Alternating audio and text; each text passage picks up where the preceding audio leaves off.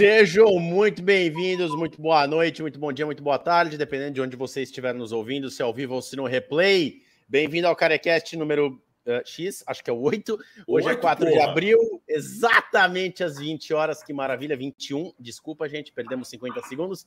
E pelos poderes de Grayskull, hoje a gente achou que estava faltando careca, então a gente trouxe logo dois. Dois. Muito boa noite, eu sou Rafael Gonçalves, Alessandro Pisa, dá o seu boa noite e apresenta nossos convidados pessoas agradáveis, pessoas desagradáveis, todas as pessoas boa noite. E hoje aqui a gente está em excepcional companhia, porque não aguentavam mais vocês verem a gente. Eu tenho certeza disso que Rafael feio pra cacete, eu horroroso. Aí trouxemos dois caras bonitos para acompanhar a gente, que são caras carecas de verdade. O, o, o, assim, a gente tem que falar, né? O, o Borgoni ele, ele, ele tem uma careca tão bonita, né, gente? Ele é tão, tão. O Rafael tá tirando até foto, ele dá uma olhada ele tirando foto exatamente, da careca. Ele, tem uma, ele tem uma careca que brilha mais que o Batman, cara. E o João Luiz, ele é o careca fake news porque ele deixou aquele cabelinho de bozo. Eu não tô entendendo o que ele quer fazer, ele quer deixar aquele cabelo compridinho assim. Boa noite, pessoal. Hoje um programa que, se não Boa der noite. polêmica, se vocês não conseguirem colocar polêmica na cabeça das pessoas e mudar alguns conceitos, eu não sei o que a gente está fazendo aqui. Deixa eu apresentar nossos convidados, então, Rafa. Ó, o Paulo Borgoni, esse cara é sensacional. O cara é agrônomo, engenheiro agrônomo, então assim, há de se respeitar. Eu tenho, eu tenho fé que até o final do programa o Alessandro vai acertar o lugar do R, é Bugorni. Né? Cara, é o Paulo, pronto. É, ele é agrônomo e ele é um cara que mais entende de entomologia. Não sei nem falar isso aí de tão importante que é. Ele é pós-doc em entomologia. Enterologia? Ele tem que... que é? Enterologia? é entomologia. Falei certo, falei certo, porra. É, ele não, é fica tranquilo, Alessandro. Oi?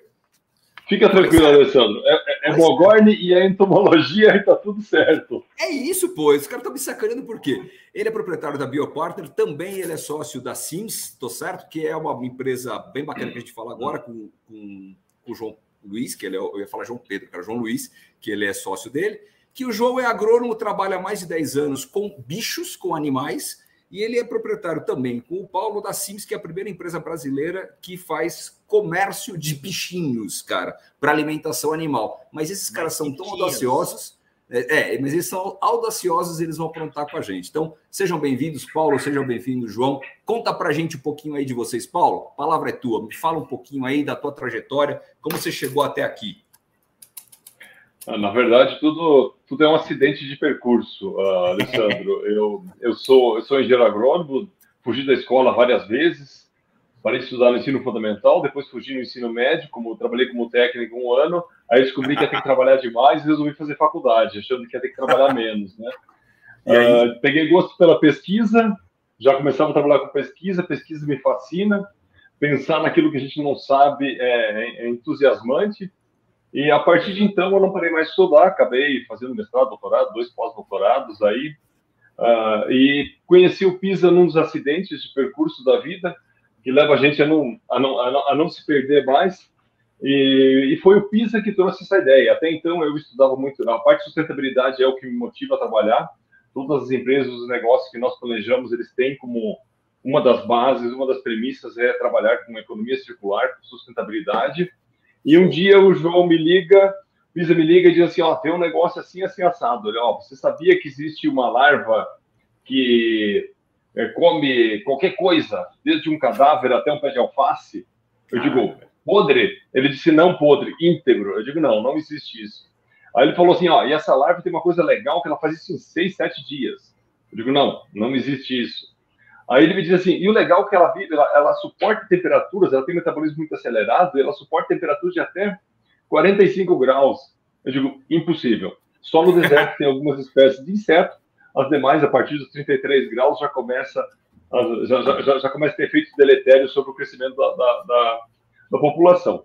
Então, o pai da criança, o pai da Sims aí é o, é o João Pisa, e ele que me levou para essa, essa, essa empreitada, que é uma empreitada maravilhosa. A gente faz tantas coisas que jamais imaginei fazer. E eu deixo a ele a honra de contar essa história um pouquinho para vocês. Pô, bacana. João, o João Pisa, para vocês não terem, né? Antes de falar alguma coisa, ah, esse é o nepotismo, não sei o que, ele é meu irmão. Então, assim, ele é, ele é o irmão bonito, né? Ele é o, é o segundinho, ele é o irmão mais novo, então, assim, a mamãe e papai capricharam, deram a dosinha de reforço. É, é o único que está aqui que está ganhando nada, né? Porque todo mundo está ganhando, eu, porque sou o irmão mais novo, morreu, né? Fica por isso é. mesmo, só na amizade. Se, se, ele é o irmão bonito, cara, essa. Bom, deixa pra lá. Conta aí, João, qual que não, é essa não, eu sou, de você? Que nada. A, a, até os meus sete anos de idade eu acreditava na história do irmão, que minha mãe tinha me achado na lata do lixo, né? Sabe eu aquela falava. história que todo irmão conta pro eu outro, né? contava. né? E eu me achava tão feio que eu achava que era verdade isso daí, cara. Só que aí o cara cresceu, incorporou e eu fiquei daquele jeitão mesmo. Aí fudeu, velho. Aí fudeu. Conta aí, João, então, qual que é essa brisa é isso bichinho? daí, cara. Não, eu, eu, me formei como graduação, né? Eu fiz a agronomia e segui na área de fertilizantes, nutrição de plantas, tal, sempre voltado na área de uh, fertilizantes orgânicos. Tá. E aí, numa dessas, eu encontrei numa, numa área de compostagem essa mosca crescendo, em que eu achava que ela era um problema ali na compostagem. Quando eu fui procurar por um, um acaso, isso estou falando 2010, ainda muita pouca informação pública sobre esse inseto, eu encontrei um monte de americano estudando esse inseto para fins comerciais. E aí que eu me dei conta que esse era um inseto, porra, brasileiro, cara, da fauna brasileira, extremamente é discreto é que a gente trabalha, é um inseto da fauna brasileira, essa essa criaturinha aqui, ó, vamos ver se dá para ver aqui na larva, ó, vou botar aqui a larvinha aqui, ó. Essa aqui ela tá desidratada, tá? Tadinha, vamos comer ela porque não é de fora. o cara já começou de forma agressiva, velho. Não, a gente pode até ser mais, assim, ó. Eu não, senti cara, falta de um lemon isso. pepper. Eu senti falta de um lemon pepper aí, hein? Oh, hum, essas aqui, ó, só fazendo um adendo, elas estão com azeite e sal, tá? Porque ah. eu acho que assim, ó. Cara, ninguém come uma beterraba sem cozinhar, né, cara? O negócio é punk cru, né, cara? Ai, Alguns até vão, né? Algumas é carnes outras que velho. se come crua, né? Eu acho que Qual o conceito é o mesmo. sobre a abobrinha, João? Sobre a abobrinha. Qual a sua opinião sobre a abobrinha? Deve ser Cara, depende, depende da concentração dela, né? Se a gente pegar coisa de, de 0 até 5%, ela combina com bastante coisa, né? Ok, desculpa, prossiga. prossiga. Aí daí para frente. Bom, enfim, eu, eu, encontrei, eu encontrei esse inseto numa área de compostagem, né? As larvas dela crescendo lá. Fui atrás de informação, porque meu primeiro contato com ela foi de uma forma extremamente negativa. E eu descobri que já havia bastante estudos começando a ser feito no, no mundo sobre esse inseto. E, e, percebi que era um inseto nativo aqui do Brasil. Pô, arregacei as mangas e comecei a trabalhar de forma bastante empírica, tá? Lembrando assim, a minha formação é em agronomia. Uh, eu já trabalhava com Bogorni, Bogorni prestava consultoria em empresas que eu, que eu trabalhava anteriormente e a gente já se conhecia, já era amigo, até que eu comecei a ter muito problema na produção e eu chamei o Bogorni num, num contexto de técnico para me ajudar a resolver problemas técnicos que eu tinha na produção, pelo entendimento dele de inseto, né? Acredite ou não, existem profissionais que tratam os insetos igual um médico veterinário trata um cachorro, né? Que consegue entender o inseto sobre uma ótica bastante diferente daquela que a gente, é, é, acho que comumente a sociedade vê, né? É permitido falar que pode tratar o inseto de forma humanizada, como a gente trata um cachorro, o João? Pior ou melhor, não sei, aí depende aí de cada um. É, existem já regras internacionais de tratar os insetos de forma, forma humanitária mesmo, né, Bogorni? Me corrija aí se eu estiver errado durante os processos de abate. Tá? Tá então, assim, é hoje a, gente tem, hoje a gente tem uma empresa tá, que produz esse inseto em grande escala a, a, o intuito da SINS é fazer uma farinha, tá? produzir a farinha e o óleo desse inseto com os fins, fins de alimentação animal. animal. Mas para os processos de abate, a gente precisa tratar esse inseto de forma uh, respeitosa, tá? Então tem que ser uma forma de abate em que não envolva sofrimento animal ou o mínimo possível, tá? Tal qual qualquer outro animal. Isso é é, é, exigido, tá? Então lá eu tenho que mostrar, inclusive, fiscalização do Ministério através de documentos internos lá e provar e mostrar que, no caso, a gente faz abate por temperatura, tem que ser uma paulada só em cima dele para ele morrer rápido. Tá. Que coisa bonita, né? Mete fogo na bichinha. É, é, polêmico, é polêmico, então, Alessandro, então, isso. É, pois não. Desculpa, o primeiro aprendizado de hoje, então, é que eu posso jogar o SBP no lixo e comprar um maçarico. É isso. A morte, tem que, a morte tem que ser rápida e indolor, viu? Então, o SBT trocar... deixa ele sofrendo, padecendo, então, intoxicado, viu? Então, eu não vou é... trocar um maçarico, tá bom? Pô, beleza. Aí eu já entendi. Mas, você, mas assim, a gente for analisar friamente, né? O inseto, uh, quem tem sistema nervoso central são os vertebrados, né? Então, assim, é muito difícil discutir a questão dos artrópodes em geral. A gente come camarão há muito tempo, né? Não é de hoje. Mas eles têm sistema nervoso, mas não têm sistema nervoso central. Então, eles respondem a estímulos, mas não se sabe claramente qual é a concepção de dor de um animal como esse. Na dúvida, o Ministério trata ele como se fosse um vertebrado. Quer dizer, nós temos que pensar em processos que não, que não torturem eles para serem abatidos. Então, tem que ter um processo de abate como existe para aves, para suínos, para bovinos, uh, que não cause dor nem sofrimento nos então, bichos. Até do ponto de vista legal, então, ainda existe essa lacuna, né? De você tratar como um vertebrado, né? De...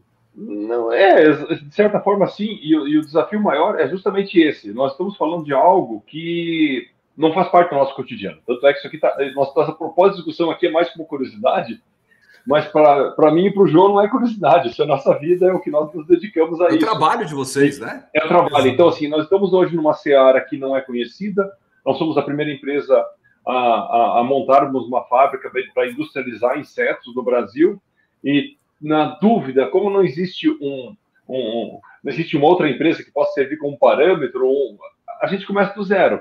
Então, toda vez que você começa do zero, eu tive uma discussão uma vez com, com um, uh, um, representante do Ministério da Agricultura, e a pergunta que ele me fez foi, foi assim, é, é preocupante. Eu, eu falei para ele assim: eu quero produzir inseto para servir de ração para porco. Pronto.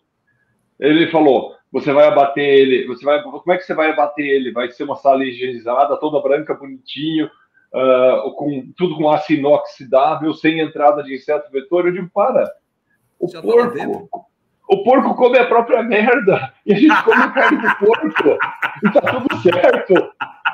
Agora eu quero produzir mosca pro porco e essa mosca tem que estar no meio limpinho, bonitinho. Poxa, daí eu como essa a mosca, mosca e não como o porco, né? Essa mosca é mais limpa que o porco. É mais limpa que o porco. Então, assim, eu não tenho dúvida, cultura... Isso. Sim, viu, Alessandro? Então, o que acontece? Por exemplo, a suinocultura é uma prática antiga, tem um melhoramento todo por trás, nós conhecemos os riscos que estão por trás disso. Ah. Então a gente sabe que se o porco comer a merda dele, isso não é um problema nenhum para a produção. Embora os suinocultores é. hoje fazem higienização dos estabelecimentos, então assim é uma forma bem superficial de tratar o tema. É óbvio que ele é mais complexo, é, mas o fato é, eu trabalhei, numa, eu, trabalhei, eu trabalhei numa empresa do agronegócio que eles falavam assim, muito mal comparando, que a suinocultura atual estava chegando, dava quase para você fazer uma cirurgia num, num, num pasto, né? No, no, Exatamente. Exatamente. Então mudou bastante. A gente sempre brinca, tem o criador de porco e o suinocultor, né? Não dá para colocar os dois no mesmo saco.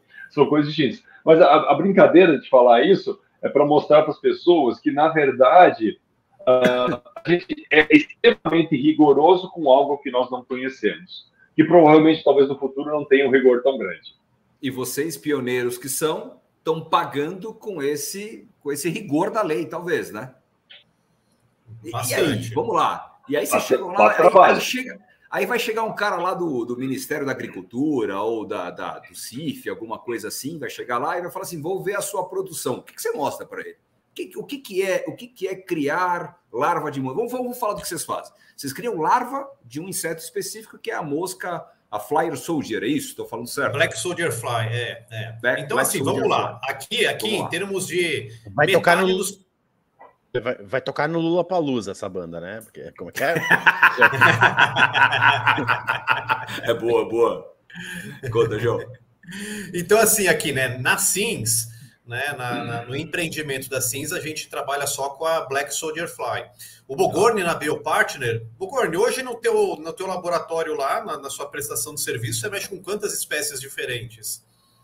É, você deve ter lá, com assim. propósitos diferentes. Assim, veja bem, Alessandro, você falou da entomologia como algo um pouco pitoresco, mas na verdade não é. Controle biológico existe há mais de um século e insetos são utilizados para fazer controle biológico, então nós Uh, nós temos os insetos pragas, que são estudados uh, uh, também há, há, há, séculos, né?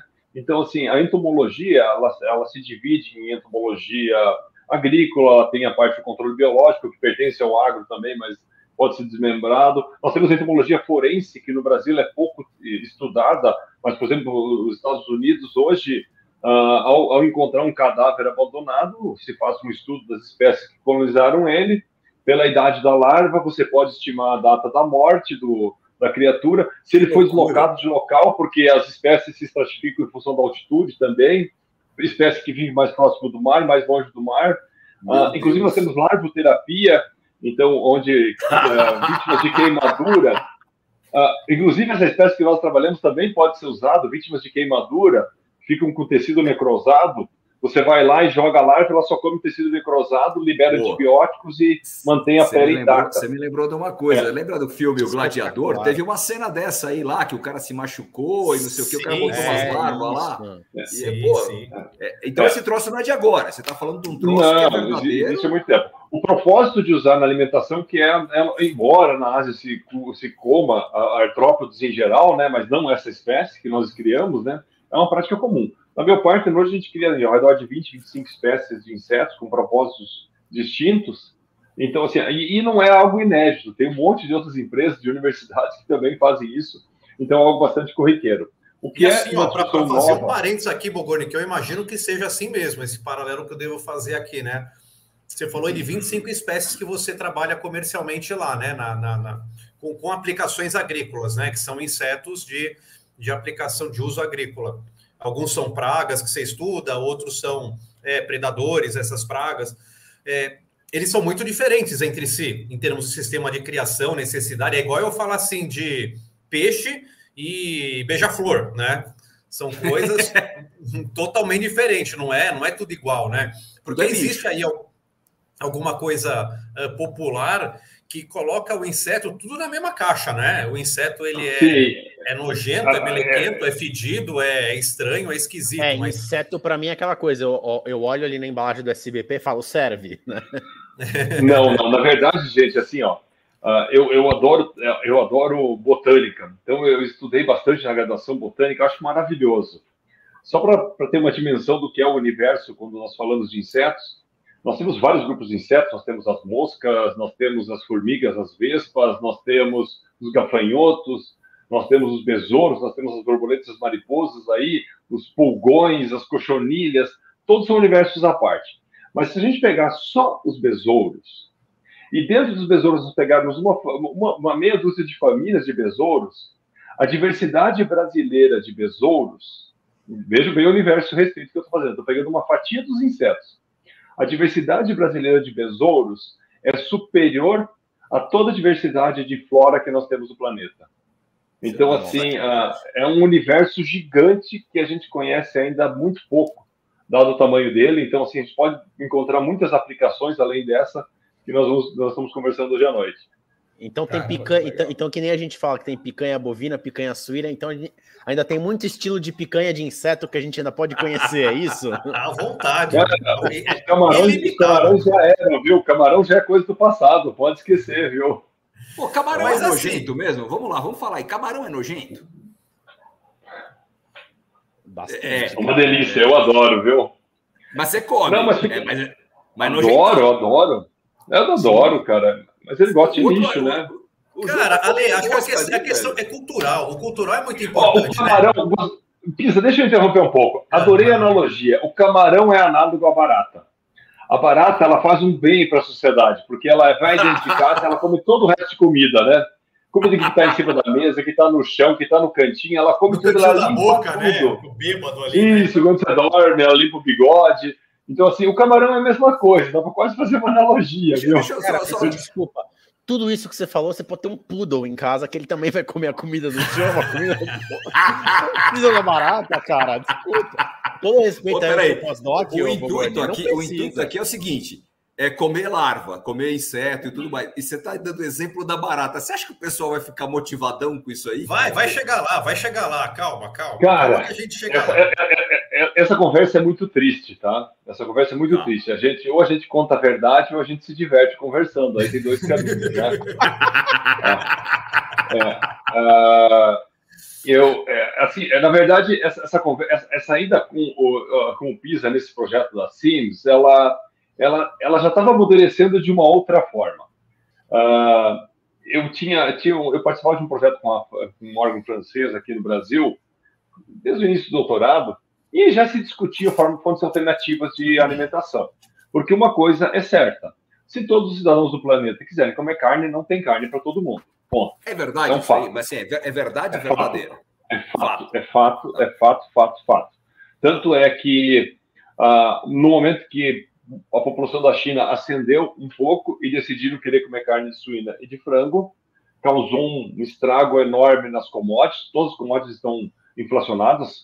Soja está com preço recorde, milho com preço recorde, que são ali. O milho, a soja e o milho podem ser fonte de alimentos. Tá. Mas na hora que você converte isso em carne, você tem perdas no processo produtivo. Então, um quilo de milho, um quilo de soja não vira um quilo de carne. Então, Só que as pessoas. E a carne tem água, né? A soja e o milho quase não tem água, né? Então, uh, no momento que a população decide comer outras, uma, outras fontes de proteína e considerando proteína animal, não tem para todo mundo. Isso é um fato. Uh, lógico que nunca vai haver desequilíbrio, porque é uma questão de oferta e procura. Sobe, menos gente come, não vai faltar, né? Nunca vai faltar. O que vai ter Mas, mais uh, gente mais gorda, a gente mais magra. Isso, vai ter mais carboidrato, menos carboidrato na mesa. Mas, uh, uh, então, já se discutia tirar proteína de folha de mandioca, existem várias outras linhas de, de, de, de pesquisa, trabalhar com soja transgênica, ao invés de fazer um transgênico para pragas, para proteger em relação às, às pragas ou plantas daninhas, você colocar alguns aminoácidos essenciais na, na, na soja para que ela possa suprir nossa demanda, porque talvez no futuro comer seja só uma necessidade, não seja mais um prazer. Então você vai ter que ter uma fonte de alimento que garanta a sua nutrição. Nesse caso, Astronauta, né?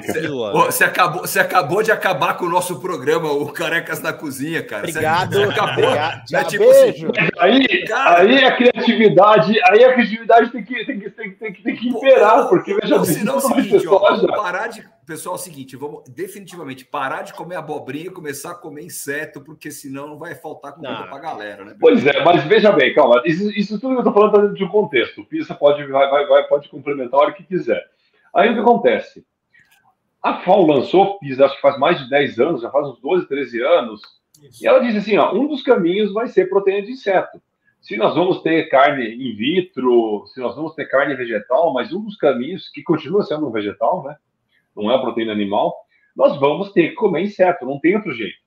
Quando nós ponderamos o uso de recursos naturais para produzir, que pode ser traduzido em pegada ecológica, né? O uso de recursos naturais para produzir um quilo de carne bovina, um quilo de carne de suína, um quilo de carne de frango, um quilo de carne de peixe, a gente vai vendo que o boi cada vez é, uma, é algo mais nobre, depois o suíno, e os insetos, como é um universo tão grande, a FAO representou 11 vezes, você consegue se produzir com a mesma pegada ecológica 11 Caraca. vezes mais quilos do que um boi. Essa espécie que nós trabalhamos, a gente não tem ainda esse número, já foi feito um balanço energético dela, mas talvez seja 30, 40 vezes menos impactante Nossa. do que produzir um, um quilo de carne bovina. Então, assim, ninguém vai deixar de comer proteína. A proteína está aí. Mas aí vem a pergunta-chave que pode ser o tema da nossa discussão o resto da noite agora. Por que todos os chefes do planeta, inclusive no Brasil, nós temos um chefe que faz muitos pratos com insetos, servem os pratos mais repugnantes do mundo, mais disgusting possível? Por quê? Por quê? Eu nunca entendi isso. Porque eu sou nojento, eu não gosto. Se você fizer uma farinha, fizer um bolo e me disser que tem 50% de barato, eu como. Se você fizer um macarrão, eu como. Aí eu fiz essa pergunta, eu não vou citar nomes para não comprometer ninguém, mas eu fiz, eu fiz essa pergunta para um grupo de pesquisadores nórdicos que estavam em visita ao Brasil, e, e, eles estavam participando de um evento, porque existe um marco, está em busca de um marco legal no planeta para que se regulamente o consumo de insetos, uh, o uso de insetos para humanos, né? Porque o dia que se tiver um marco global, uh, os, as federações que têm que têm sua autonomia podem aderir a esse marco global e começar a autorizar dentro dos seus países, como a União Europeia já vem fazendo. Eu perguntei para ela, mas por que que numa determinada capital dos países nórdicos, todas as sextas-feiras se serviam pratos com insetos e nenhum deles custava menos de 100 euros. E era, inclusive a Tala assinava um prato nesse país. Nenhum custa menos. E todos eles são nojentos. Aí, essa pesquisadora de uma universidade nórdica me respondeu: Você quer que te fale a verdade ou minta? Eu digo: Fala a verdade. Verdade. Ela falou assim: ah, os ricos vão continuar comendo filé mignon. Mas nós estamos mostrando para todo mundo que os ricos comem inseto do jeito mais nojento do mundo. Mas amanhã os ricos vão continuar comendo mignon e os pobres vão ter que comer inseto. Você está falando então que essa questão é uma questão de você mudança de comportamento cultural ou de mudança de comportamento Exatamente. social. Você está pegando aí, você está elevando a, a, a, o valor, né? O, o conceito de valor, você está elevando o conceito de valor da barata, do inseto, seja lá qual for, levando para uma camada da população que é, é, é, desejada, né? Você olha para cima, se acende, você quer ser aquilo ali e fala: se esse cara está comendo, eu também vou comer. Eu não vou ter vou problema comer. em comer. É, é, é isso? É, tá eu acho que tem questões aí para colocar no meio. Deixa eu, deixa eu, vamos, vamos, vamos contextualizar algumas coisas assim, ó. Primeiro, tecnologias para produção de inseto é, é, é uma ciência nova. Tá? Então, assim, tá. o ser humano acho que consome inseto há muito tempo, alguns grupos sociais, de forma extrativista, mas como um negócio, a criação de insetos no molde é, é, comercial, né, de você montar um negócio e ter lucro em cima disso, é, é uma coisa muito recente. Talvez a gente está falando aí de 20 anos, no máximo, no máximo, tá? Isso, Mas assim, 20 global. anos no global, isso talvez nos tá. últimos 15 anos, de uma forma muito assim, numa curva, né? Agora está começando a, a, inflexionar essa curva, a crescer. Então, assim, é, é, com o desenvolvimento de tecnologias eficientes de criação de inseto massal, né? Junto com propaganda, é, é, é, bem claro que isso vai, de alguma forma, se popularizar. Tá? E aí, vamos fazer alguns parênteses assim, né?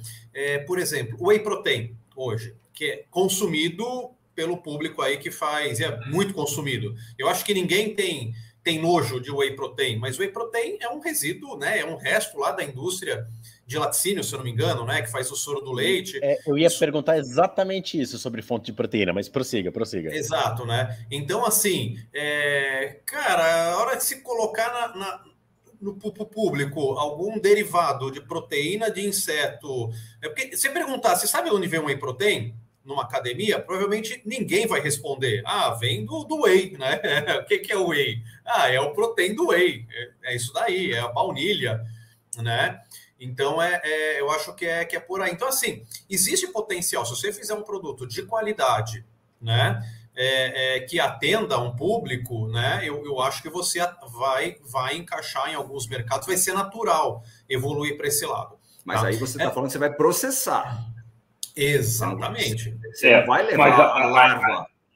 É, mas aí, Alessandro, aí, aí, aí a gente acaba com os ricos e, e salva os pobres, tá?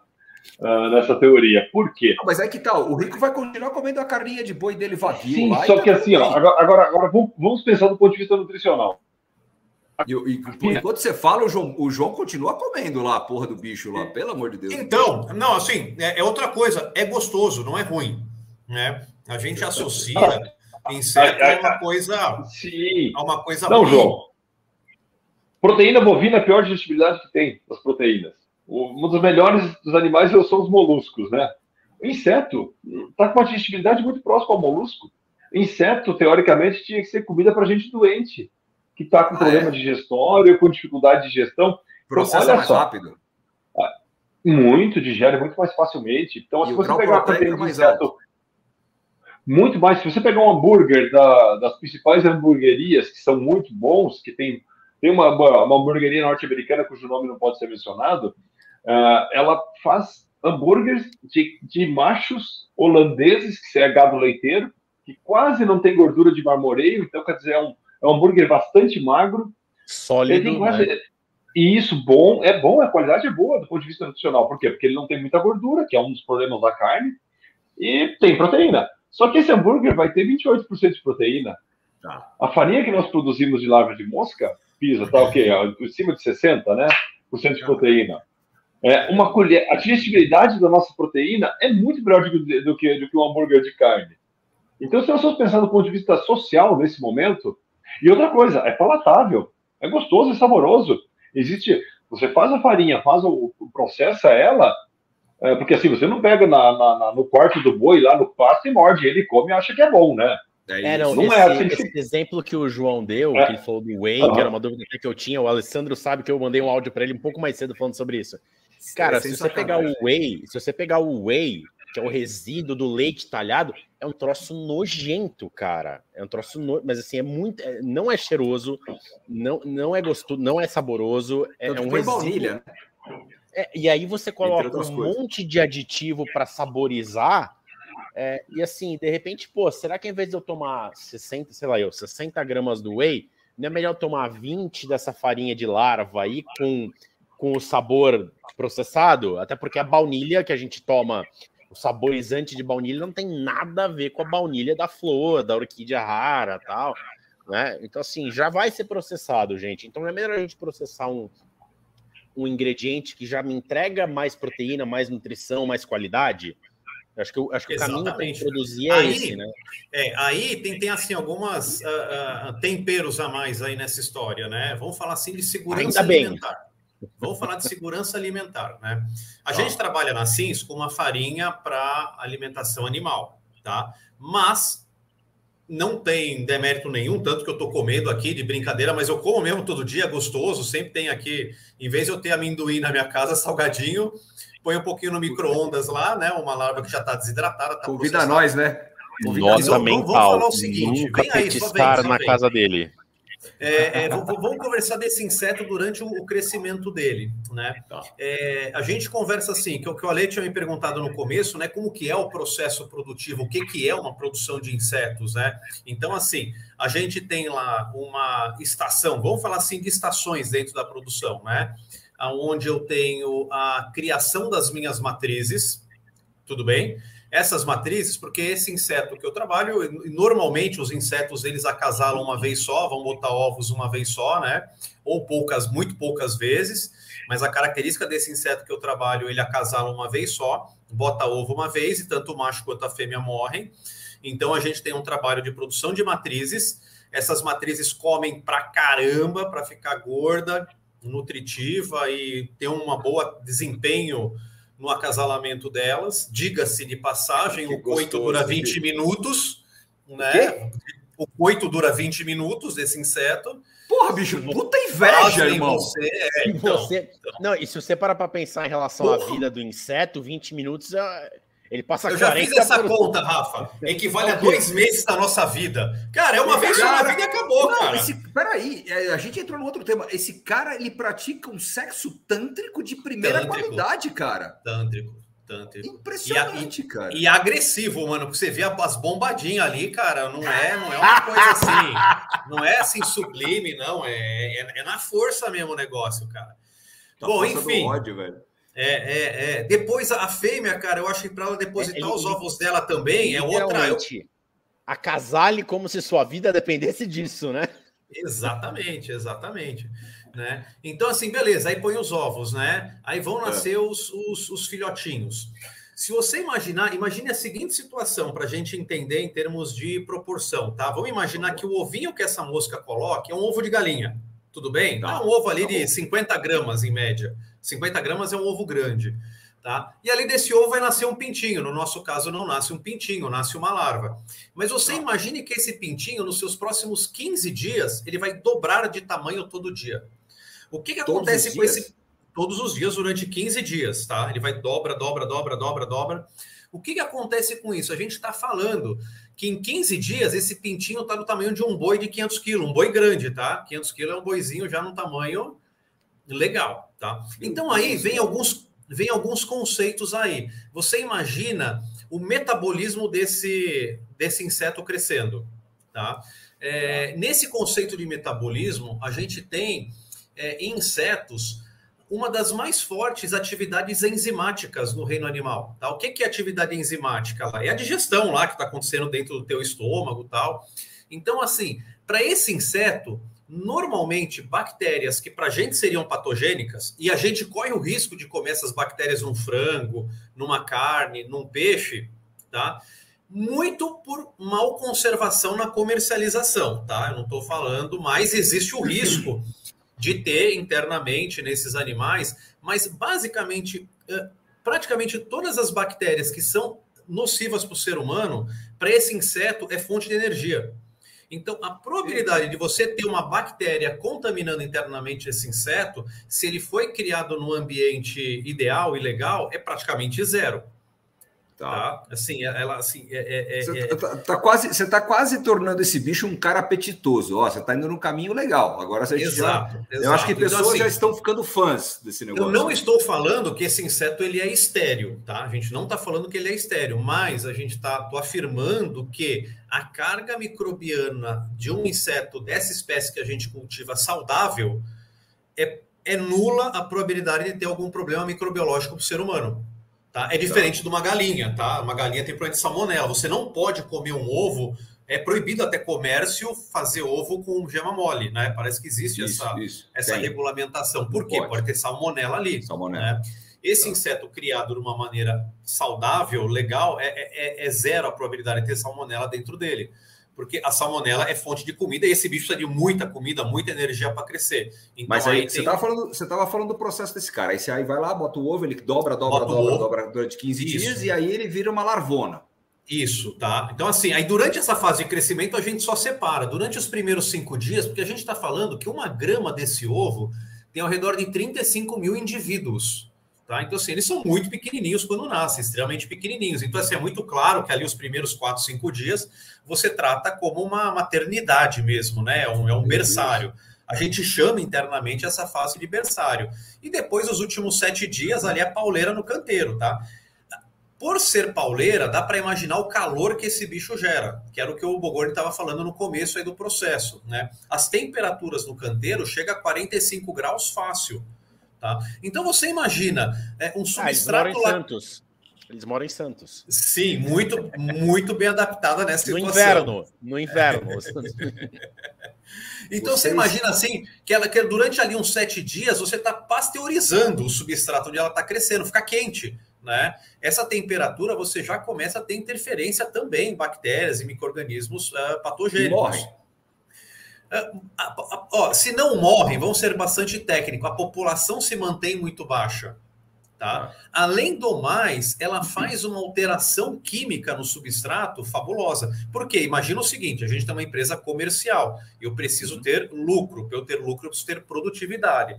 Para eu tá. ter produtividade, são bastantes indivíduos por metro quadrado crescendo. Né? A gente trabalha com uma população alta. Essa população alta gera um calor que para as larvas não faz nada, mas acaba condicionando o ambiente. Além disso, elas fazem uma alteração química também, né? Hum. Então, assim, a comida inicial que a gente dá para elas tem um caráter bastante ácido, né? Ácido mesmo, assim, perto assim. É, é se eu jogar uma, um, um alimento para elas muito próximo de uma acidez de um vinagre, tá legal para elas, bem legal né? Sendo que ao final dos 7, 8, dos 10 dias ali de crescimento dela no canteiro, você não vai ter mais acidez nenhuma, pelo contrário, você vai, vai, vai chegar numa faixa de extrema alcalinidade. Tá? Então você acaba mudando completamente a química daquele substrato, isso ajuda também a ser extremamente seguro. Então, assim, a gente que trabalha bastante tempo com inseto, a gente vai se acostumando e você começa a enxergar ele de outra forma, não como sujo mas como extremamente uh, uh, limpo, né? Eu não estou falando que é estéreo, ele existe uma microbiologia atrelada a ele, como qualquer ser vivo, né? Ninguém anda sozinho nesse mundo, mas a microbiologia associada a ele é extremamente seguro para a gente que, que, tá, que, que vai trabalhar. Então, assim, se trata de uma fonte interessante. Tá? tá. É, depois a gente pega esses insetos, eles têm o abate humanizado, tá? uh... Não, eles são, eles são separados do substrato deles, tá? Vamos, vamos, vamos detalhar bem. É, eles permanecem um, assim outra coisa. A alimentação que a gente dá para eles é lá no começo do ciclo. Então, no final do ciclo, tá? Os últimos quatro, cinco dias que eles estão crescendo, eles passam com muita pouca comida disponível, até com fome. Então, eles terminam o ciclo de vida deles ali literalmente vazio. com fome, com, o estômago vazio, tá? Que é uma outra segurança também. Então você não leva, vamos falar assim, né? Você não leva coisa no bucho do bicho para o pro processamento. Curiosidade, né? o que, que vocês dão para esses caras comer? Uh, a gente só fornece para eles de alimento alimentos que são autorizados para alimentação animal. Tá? Então a gente é. não fornece nada. Existe o potencial de você fornecer até material assim, lixo, ou resíduo orgânico. Né? Ah, então, todo... O Paulo estava falando lá, come até cadáver o troço. Pô. É, pô, o, que seria, o que seria uma solução interessante do ponto de vista socioambiental, né? Mas óbvio que você carece de regulação, não pode dar qualquer coisa. Senão vai ter gente achando que você vai comer no lixão, né? Sim, pegar larva, não é assim. Sim, Rafael, mas viu, a gente tem, tem projetos para tudo isso. Como esse inseto é um inseto comedor de resíduo, então hoje, e, e o nosso propósito não é competir com a indústria animal. Quer dizer, se nós não pensamos é. em algo sustentável, não é competir com a indústria animal. Então a gente não quer dar farol de soja, a gente não quer dar milho para ele. Hoje nós acessamos. Mas o que acontece? Eu posso acessar outras fontes industriais. Por exemplo, se eu tenho uma indústria de, de iogurte, uh, sempre tem, tem sobras ou perdas, quebra uma máquina, troca uma peça, sobra produto. Uma fábrica de ração para gato, por exemplo, ração para cachorro também tem sobras de produto, quebra uma peça, troca, cai no chão, não pode botar no pacote, vai lá. Então, existem várias fontes de alimento, inclusive o próprio lixo. Ah, cervejaria, assim, cervejaria é uma, né? Tem cervejaria pô, é, é, uma, é uma comida nobre. É uma comida nobre. Então, assim, indústria, indústria de antibiótico. Poxa, ele produz um fungo lá que tem um micélio, esse fungo, ele traz um antibiótico sobra todo o micélio. Poxa, aquilo lá foi produzido em meio asséptico, praticamente. Só tem aquele agente lá que é o, o o produtor de, do, do, do, bendito antibiótico lá. Melhor impossível. A gente pode fornecer para os insetos. Então, assim, se nós vamos produzir e-protein, é uma, uma dieta. Se nós vamos produzir ração para cães e gatos, é outra dieta. Se nós vamos querer montar uma planta para processar lixo, talvez a, a larva, que ela tem bastante óleo, ela vire biodiesel. Ah, então, assim, vão ter aplicações diferentes peraí, quando se fala peraí, dessa peraí, espécie. Peraí. Você está falando que a larva vai Vira virar combustível. combustível. Ó, oh, já quero. É pra, é, o, objetivo, o objetivo é mudar o mundo, né? Não, a live tem 15% de. Juntou vocês dois aí é o Pink Cérebro, né? Vocês estão fazendo um bagulho do Pink Cérebro aí mesmo. Vocês vão dominar o mundo. Eu, eu, eu, eu, eu, tô, sério, no começo do programa eu tava curioso, eu tô começando a ficar assustado. Não, mas agora de verdade, é, beleza, eu entendo que tem várias aplicações. Assim, eu tô extremamente curioso, porque eu sou, eu sou jornalista, cara. Eu sou, eu também tenho essa coisa do pesquisador, né? eu, eu já tenho eu, eu, podia ficar até meia-noite aqui perguntando coisa pra vocês. Mas agora, pra gente comer esse bicho, que nem o João tá comendo aí, tá... nunca petisquem na casa do João, tá? Já fica a dica. É, Não, pra ele, gente... Sabe o que que me... Rafa, só assim, nós temos o mesmo pai e a mesma mãe. Ele tá dando isso pro meu pai e pra minha mãe comer, cara. Opa. Olha que loucura, assim, pra, pra eu ir na... E, e aí, o, o, o Paulo, no começo da fala dele, lá no começo do programa, ele falou de, ah, repugnante e tal se a gente for pensar do ponto de vista de saúde, que hoje em dia é uma coisa extremamente né, é, debatida, é muito mais jogo você co comprar um saquinho de larva desidratada, temperada com lemon pepper, do que comprar um salgadinho, né, daqueles salgadinhos de, né? Então, assim, até... Rafael, vamos, vamos melhorar o seu discurso. Por favor. Veja bem, eu estou te falando que a larva, vamos dividir a larva em duas fases, a farinha e o óleo. Quando a gente come um inseto íntegro, como o João comeu hoje, você tem o óleo e a larva. Quando a gente produz farinha, a gente extrai uns dois terços do óleo, a gente extrai, um terço mais ou menos do óleo fica junto com a farinha, ela tem um pouco de óleo. Então, nós já afirmamos que a farinha é de digestibilidade alta e de altos níveis de proteína, tanto é que a própria, que a, que a própria indústria de proteína vê ela como um potencial no dia que ela for regulamentada para isso. O óleo dessa larva, compare com uma gordura da picanha. Vamos fazer uma analogia com a gordura da picanha. O óleo tá dela. Aí você está entrando num campo perigoso, hein? Deixa extremamente perigoso. Deixa Mas essa picanha foi feita no carvão ou na pica na churrasqueira elétrica? É brincadeira isso é da semana passada. Que... O óleo, o óleo, dela tem ômega 3, não é tanto, tem ômega 6, ômega 9. Uh, nós temos 40% de ácido láurico. O ácido láurico é, a, é, o que tem na parte branca do coco, que alguns cardiologistas têm recomendado para quem está com colesterol baixo produzir um bom colesterol. Uh, e eu estou falando, de, se eu estou partindo do pressuposto que na farinha tem óleo, tem óleos com essas características, é uma proteína de alta digestibilidade, a gente está falando que uma colher de sopa por dia poderia resolver o problema nutricional de qualquer criança ou adulto faminto no planeta. a gente não tem dinheiro para dar castanha. a gente não tem dinheiro para dar castanha do Pará, que tem os ômegas lá, mas nós podemos dar uma colher de larva de inseto. Nós não temos uma nós não podemos dar um escargot para ele que é de alta digestibilidade, mas nós podemos dar uma colher de farinha de inseto. Então, uh, nós estamos falando que e, e mais uma mais uma informação adicional.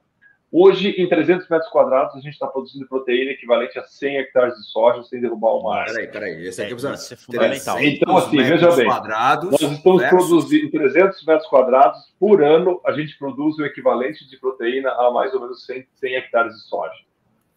Ah, então, partindo da média nacional, né? É óbvio que tem lavouras que produzem mais, outras que produzem menos, partindo da média nacional. Então, se a gente for analisar friamente, nós estamos falando de um inseto que não compete com as outras cadeias alimentares. Ele tem um baixíssimo impacto ambiental, uma produção intensiva que não precisa você impactar, não tem efluente na produção. Então, você não impacta é, ambientalmente, tanto é que a CETESB nos concedeu a licença para produção. E, e ainda você tem essas características nutricionais, a gente está tornando esse inseto, na verdade, um remédio para boa parte da boa parte da população que hoje carece nutricionalmente. É, a, a população está ficando obesa. É enorme. O, o, Yuri perguntou Sem a dúvida. validade da farinha de inseto. Ela dura quanto? É, um ano Vale... tranquilo. Tá? É, assim, uma das características é uma proteína que ela é rica em alguns peptídeos antioxidantes. Então, isso confere para ela algumas propriedades bastante interessantes. Tá? Interessante. Uh, Não, e você foi falando das propriedades aí, Paulo, e essa fala do João. Você vê como a questão é comportamental, né? Porque a cada, sei lá, a cada ciclo de 5, 10 anos, a gente tem aí a semente de chia é o superalimento, a quinoa é o superalimento, o goji berry, o óleo de coco, como você citou agora. Cara, tudo, tudo que eu já li do goji berry. Vira moda, vira modinha. É, vira moda tudo que eu já li do goji berry, do, da quinoa, do, do, do, da castanha separadamente, tudo que vocês estão me falando tem no. Podia trocar tudo isso por uma colher de, de farinha de inseto. Então, será que, é, será que não, o caminho aí, é esse? Tá assim, então, Rafa, cara, a gente. Por que, gente... que não troca? É, qual, então, qual... justamente. Não, vamos lá. Primeiro, tecnologia de produção, tá? Por exemplo, assim, hum. vamos lá. Os insetos, eh, em alguns países da Europa, acho que em toda a Europa, a União Europeia, tá, já provou uh, alguns insetos para alimentação humana: tenébrio, grilo, gafanhoto. A BSF também tá. Essa, essa larva que a gente trabalha. A Black Soldier Fly também tá, tá aprovada. Então, de novo, assim, que é brasileira. Brasil, Vamos falar, é, de novo, é brasileiro. A Black Soldier Fly, o centro de origem é muito provável seja a América do Sul, tá? A região amazônica aqui na América do Sul. Uh, Ainda falta a tecnologia de tá produção. Outra essa porra ou vai virar cupuaçu do japonês, né? Não, é, não tem risco. É, não, não tem risco, não. Não tem porque acho que não, não, não consegue patentear um organismo, né? Não tem.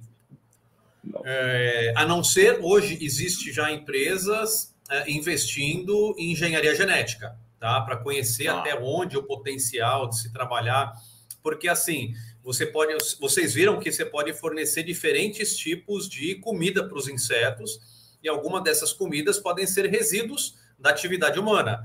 Então você desenvolve linhagens mais específicas para trabalhar com substrato mais rico em gordura ou mais rico em fibra ou eventualmente até para trabalhar em cima de celulose, tá? É, então assim, outra coisa é o custo de produção, né? Então, assim, essa larva específica que a gente conversou o dia inteiro, que eu estou comendo aqui, a Black Soldier Fly, que assim se trabalha, é o inseto hoje que permite produzir a farinha de mais, mais baixo custo. Tá? Os outros insetos que são comercializados uh, como alimento humano na Europa, somente o grilo e o tenébrio, o grilo ele tem um custo de produção mais elevado. Né? Então, assim, hoje, se você entrar em um Mercado Livre ou num, procurar algum marketplace para comprar um, um, grilo desidratado, provavelmente ele vai estar em faixas de preço ao redor aí de 300 reais o quilo desidratado. Então, é uma iguaria, né? É uma iguaria. Vai ter que romper essa barreira, ter volume de produção para baixar. O Tenebro... tem regulamentação? Tem, tem empresas já vendendo grilo de forma comercial? Tem empresas vendendo no Brasil de forma é, comercial. A produção artesanal é autorizada, aquela produção local, né, com mão de obra, o familiar, tal. Não, não tem como impedir disso de acontecer. Existem excelentes empresas. Eu trouxe até aqui de um, de um colega que me forneceu hoje aqui, né, o pessoal da Racuna. Racuna.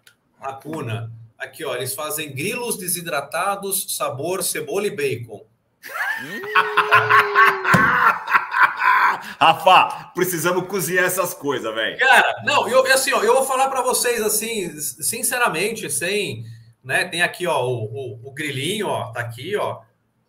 Cara, alguém precisa existe, lançar existe, um molho. Hakuna existem Masala. trabalhos, não, não, mas é sério, existem trabalhos que o pessoal faz que é análise sensorial, né? Que põe uma, uma galerinha sentada, quem se inscreve, que quer fazer o teste, às cegas, não sabe o que está comendo, então a pessoa assina lá que ela topa comer qualquer coisa. E vai.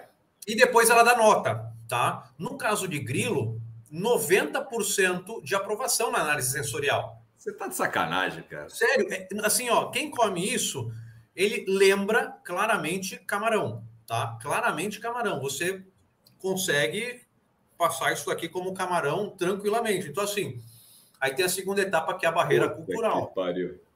Né? Mas limpinho o camarão, né? Mas eu lembrei, de uma história, eu lembrei de uma história de família aqui, Paulo, Rafa, muito engraçado. Agora essa, conta. Essa, a mamãe, a nossa mãe, Dona Carmela, velho, ela enganava a gente falando que bucho era camarão. Você lembra disso, João? Ela fazia bucho e falava que aqui bucho era camarão pra gente, cara. Lembro. que loucura. Vai, desculpa aí, João, conta. Lembro.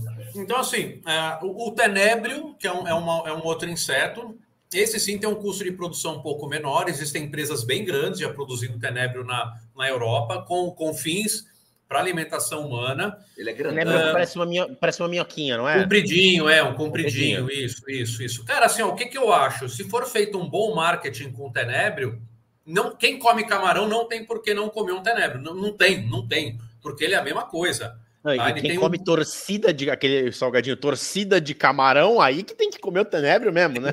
Exatamente. Deve ser, deve ser, muito melhor, né, cara? É, é. óbvio, óbvio. E assim, e, e provavelmente quando a, a, essa, essa, essa, esse inseto que a gente trabalha, né, a Black Soldier Fly, tiver autorização no mundo todo para consumo humano, e não tem por que não chegar nesse ponto, Uh, vai ter uma questão financeira aí, porque você consegue produzir ela e, e com o desenvolvimento da tecnologia, vai ser mais barato que carne bovina.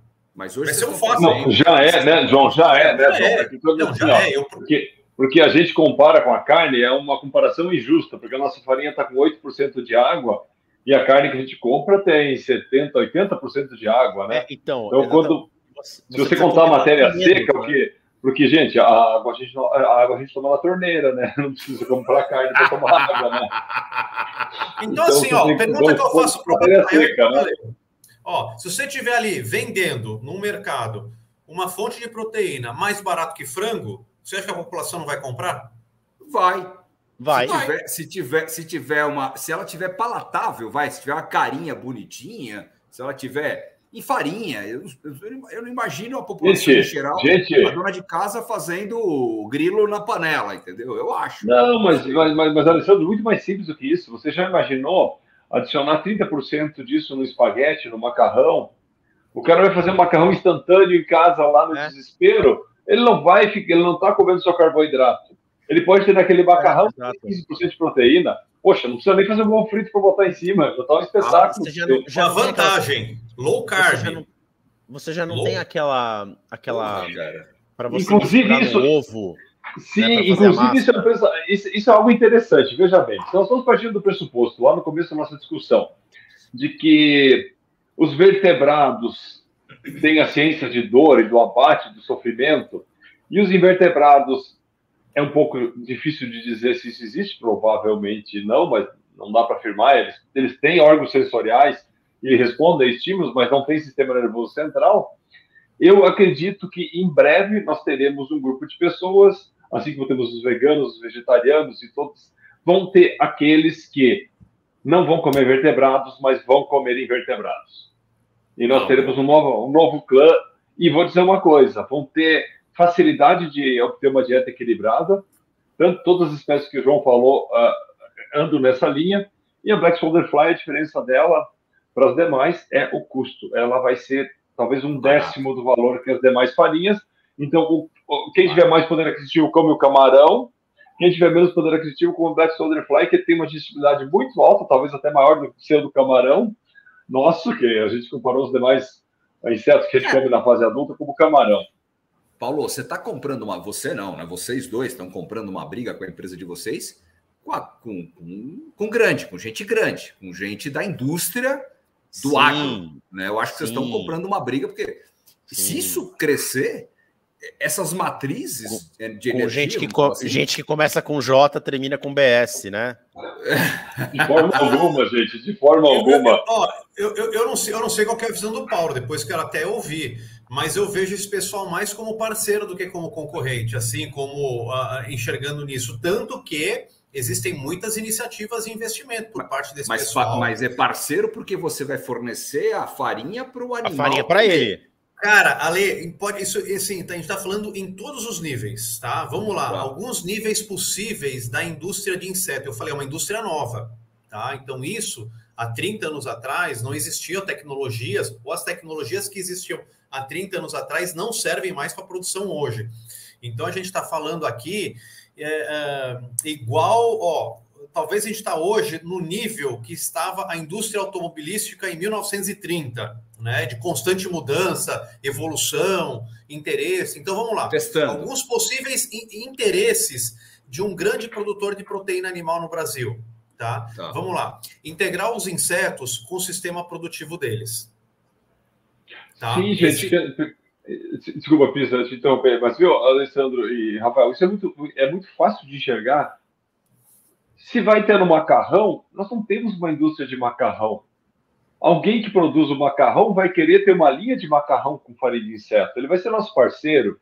Tá. Ah, mas escuta, gente, salsicha. Quem conhece a indústria de salsicha? Puta, a melhor parte da salsicha. sabe como é feita a salsicha, cara? Puta, não, peraí, eu sei que como bom. é que é. Eu sou, eu sou um dos caras que mais brigo. Pô, salsicha não é alimento, velho. Salsicha é. Não, resto, pois é, mas ela tem farol de soja junto, ela é não. legal, tem farol de soja. Eu Por que sempre, não eu sempre digo, eu sempre digo que, que salsicha é comida para vegano, né? Porque ele tem tudo menos carne, né, cara? Pô, é nojento. É, eu Por vi que não foi? Um documentário eu vi um cara fazendo um documentário sobre fazer nuggets ou hambúrgueres em geral. Bicho, vai de tudo ali. E a regulamentação permite, né? Até não sei quantos por cento lá de osso, de bico Sim, de pato. Tá tudo lá. Ó, vai tudo. Vou falar, vou falar um dado legal para vocês. Bem legal isso aí. Ó, já tem um tá desafio tá aqui. Já tem um desafio no chat aqui para mim, hein? O Yuri sabe que eu sou padeiro, a gente troca muita receita aí, muita mensagem aí. Ele já quer que eu faça um pão dessa farinha. O cara, o cara quando, de inseto não? O cara, glúten, o cara não? quando eu sou padeiro é que ele tá queimando bem a rosca, né, meu? Fica nessa brincadeirinha aí. Nossa. Pô. Viu, gente? Nossa, não tem glúten, não tem lactose. Olha só, não tem glúten, não tem lactose. O que, que pode ser melhor que isso? É, mas é que pro padeiro você falar que não tem glúten é ruim, porque a gente desenvolve a teia de glúten, né? Mas relaxa, a gente consegue. Ó, olha o interesse do pessoal, né? Da, da, da grande indústria, assim, vamos ver. É... Bom, hoje muita gente, a população de animais de companhia tem aumentado muito. Né? Mais companhia para pets domésticos. Cachorro e gato, cão e gato. Tá bom, tá? tá bom. Eu convido todo mundo a olhar na ração do seu animal os ingredientes, tá? Porque aqui no Brasil, a ração seca, é, 90% da proteína da ração de animal de companhia vem de farinha de vísceras de aves. Sim, tá? Ou seja, é, que, é um, que é uma excelente matéria-prima, a qualidade é muito boa, a palatabilidade, a aceitação pelos animais. É um pra produto animal. de boa qualidade. Para animal, tá? Mas assim, é um subproduto da indústria de alimento humano, né? Então, assim, depende da gente comer frango, tá? E desse frango você tira as vísceras para fazer a farinha para alimentar os animais. A população de humano não vai crescer na mesma velocidade que a população de animais e companhia. Então, a indústria de animais e companhia, ela precisa de alternativas proteicas para complementar, porque senão eles ficam refém de uma, de uma fonte só de proteína que está atrelado ao consumo humano. E ainda tem toda a questão de, por exemplo, gripe aviária. Né? A gente está nesse momento com alguns surtos mundiais de gripe aviária, e quando tem esses surtos, tá. o que, é que eles fazem? Oi? Está? Está nesse momento? Parece que na Argentina está num surto agora, parece que teve recente, mas normalmente, quando tem esses surtos de gripe aviária, o plantel é abatido, né? Para você impedir que isso. E aí falta matéria-prima para a indústria de animais e companhia. Né? Então, assim, é, é, a cadeia de proteína ela está interessada no potencial de insetos como uma alternativa mais ingrediente. Tá. Eu vou fazer uma pergunta Não. polêmica. Manda. Vocês chegaram a falar em algum momento aí do bate-papo lá que no processo de produção, né, de ser a larvinha que vai lá, dá a trepadinha de 20 minutos, que equivale a dois meses de trepação na vida se fosse humano, chega a ter uma temperatura de 45 graus, eh, se eu não estiver enganado. É, isso. E a camada de ozônio, aquecimento global, porque assim, tô, só para fazer um link, tá? Se demoniza demais. Paulo, aí... Pela risada do Paulo, o bagulho deve liberar o ozônio e refazer a camada até. Não, é. é esse é o. Não, são arco-íris da produção. Nós temos arco-íris saindo da produção. Peraí, peraí. Aí, porque assim, existe uma demonização do, do gado, né? Da forma como se produz o gado, ou animal, gado, porco, mais que. É a pegada ecológica, né, da produção. É, pega, o peido da vaca é o que vai destruir o planeta, né? É o que estão falando. É o arroto. É o arroto. Não é peido, é arroto. Eles liberam metano pelo arroto. Então. Mas fica tranquilo, Alessandro, isso, isso vamos deixar para outro dia, tá? Nós temos uma outra empresa chamada Algatec, que está produzindo já no Brasil uma alga que, adicionada em pequenas quantidades, ela reduz de 70% a 80% a emissão de metano pelos bovinos confinados. E a gente vai permitir com que as pessoas comam picanha sem dor na consciência, viu? O vegano que se foda. É brincadeira, não, é brincadeira. Não pode, não, não pode. É brin... Não, foi sem é, querer, esse calor, cara. As algas, as algas são para os veganos. Vivo não tem corte, ao vivo não tem nós corte. Temos que, nós temos que inventar um nome para as pessoas que querem comer inseto e os veganos a gente vai produzir alga. A alga é maravilhoso para a dieta dos veganos. E também tem proteína. Cara, vocês são sensacionais. Vocês vão, vocês vão acabar com o problema de alimentação do mundo. É, é, é isso. Vocês estão, vocês estão levando para. Vamos, vamos, vamos dar um passo agora. Não, não, não, não. Para onde a gente eu, vai? Eu, Viu, Alessandro? Não é assim. Acho que você está exagerando um pouco. Até como gaúcho, eu tenho que me, eu sempre procuro controlar um pouco, porque os gaúchos têm fama de ser arrogante. E o Pisa, a gente costuma dizer humildemente que a gente é foda. Olha. Mas é foda pra caralho, não é pouca foda, não, meu. Pô, o, cara, o cara produz o bicho que vai servir pro animalzinho da casa da dona que é vegana, a moça é vegana, mas tá lá não sei o quê. Desculpa, é, tem a salsicha, que é a salsicha de barata. Tá, Pô, tá bicho, escorrendo humil, são humildade foda aí. Mesmo, cara. Tá escorrendo humildade aqui, peraí, pronto. Limpei, limpei pronto, ó, ó, escorreu umidade. Cara, pronto. Consulte, consulte um agrônomo. Você tem um problema, consulte um agrônomo, rapaz. Não, você são foda, vocês são foda. Tô apaixonado por vocês, cara. cara agora, sério. Eu, eu preciso pra fazer uma pergunta vamos? com urgência. Eu, eu quero. Eu, pra onde nós vamos, pode pegar carona nessa minha pergunta. Eu quero comprar amanhã um quilo de farinha para botar no meu pão. Eu consigo? Mando para tá... você já, cara. Já está assim, disponível. assim, vamos já... lá. A autorização que a gente tem é para alimentação animal, né? Animal. Agora, não sei se você vai latir ou vai mugir. Vamos ver o som que você faz. Não, para para ruminante não pode, né, Bogorne? Viu, viu, Rafael?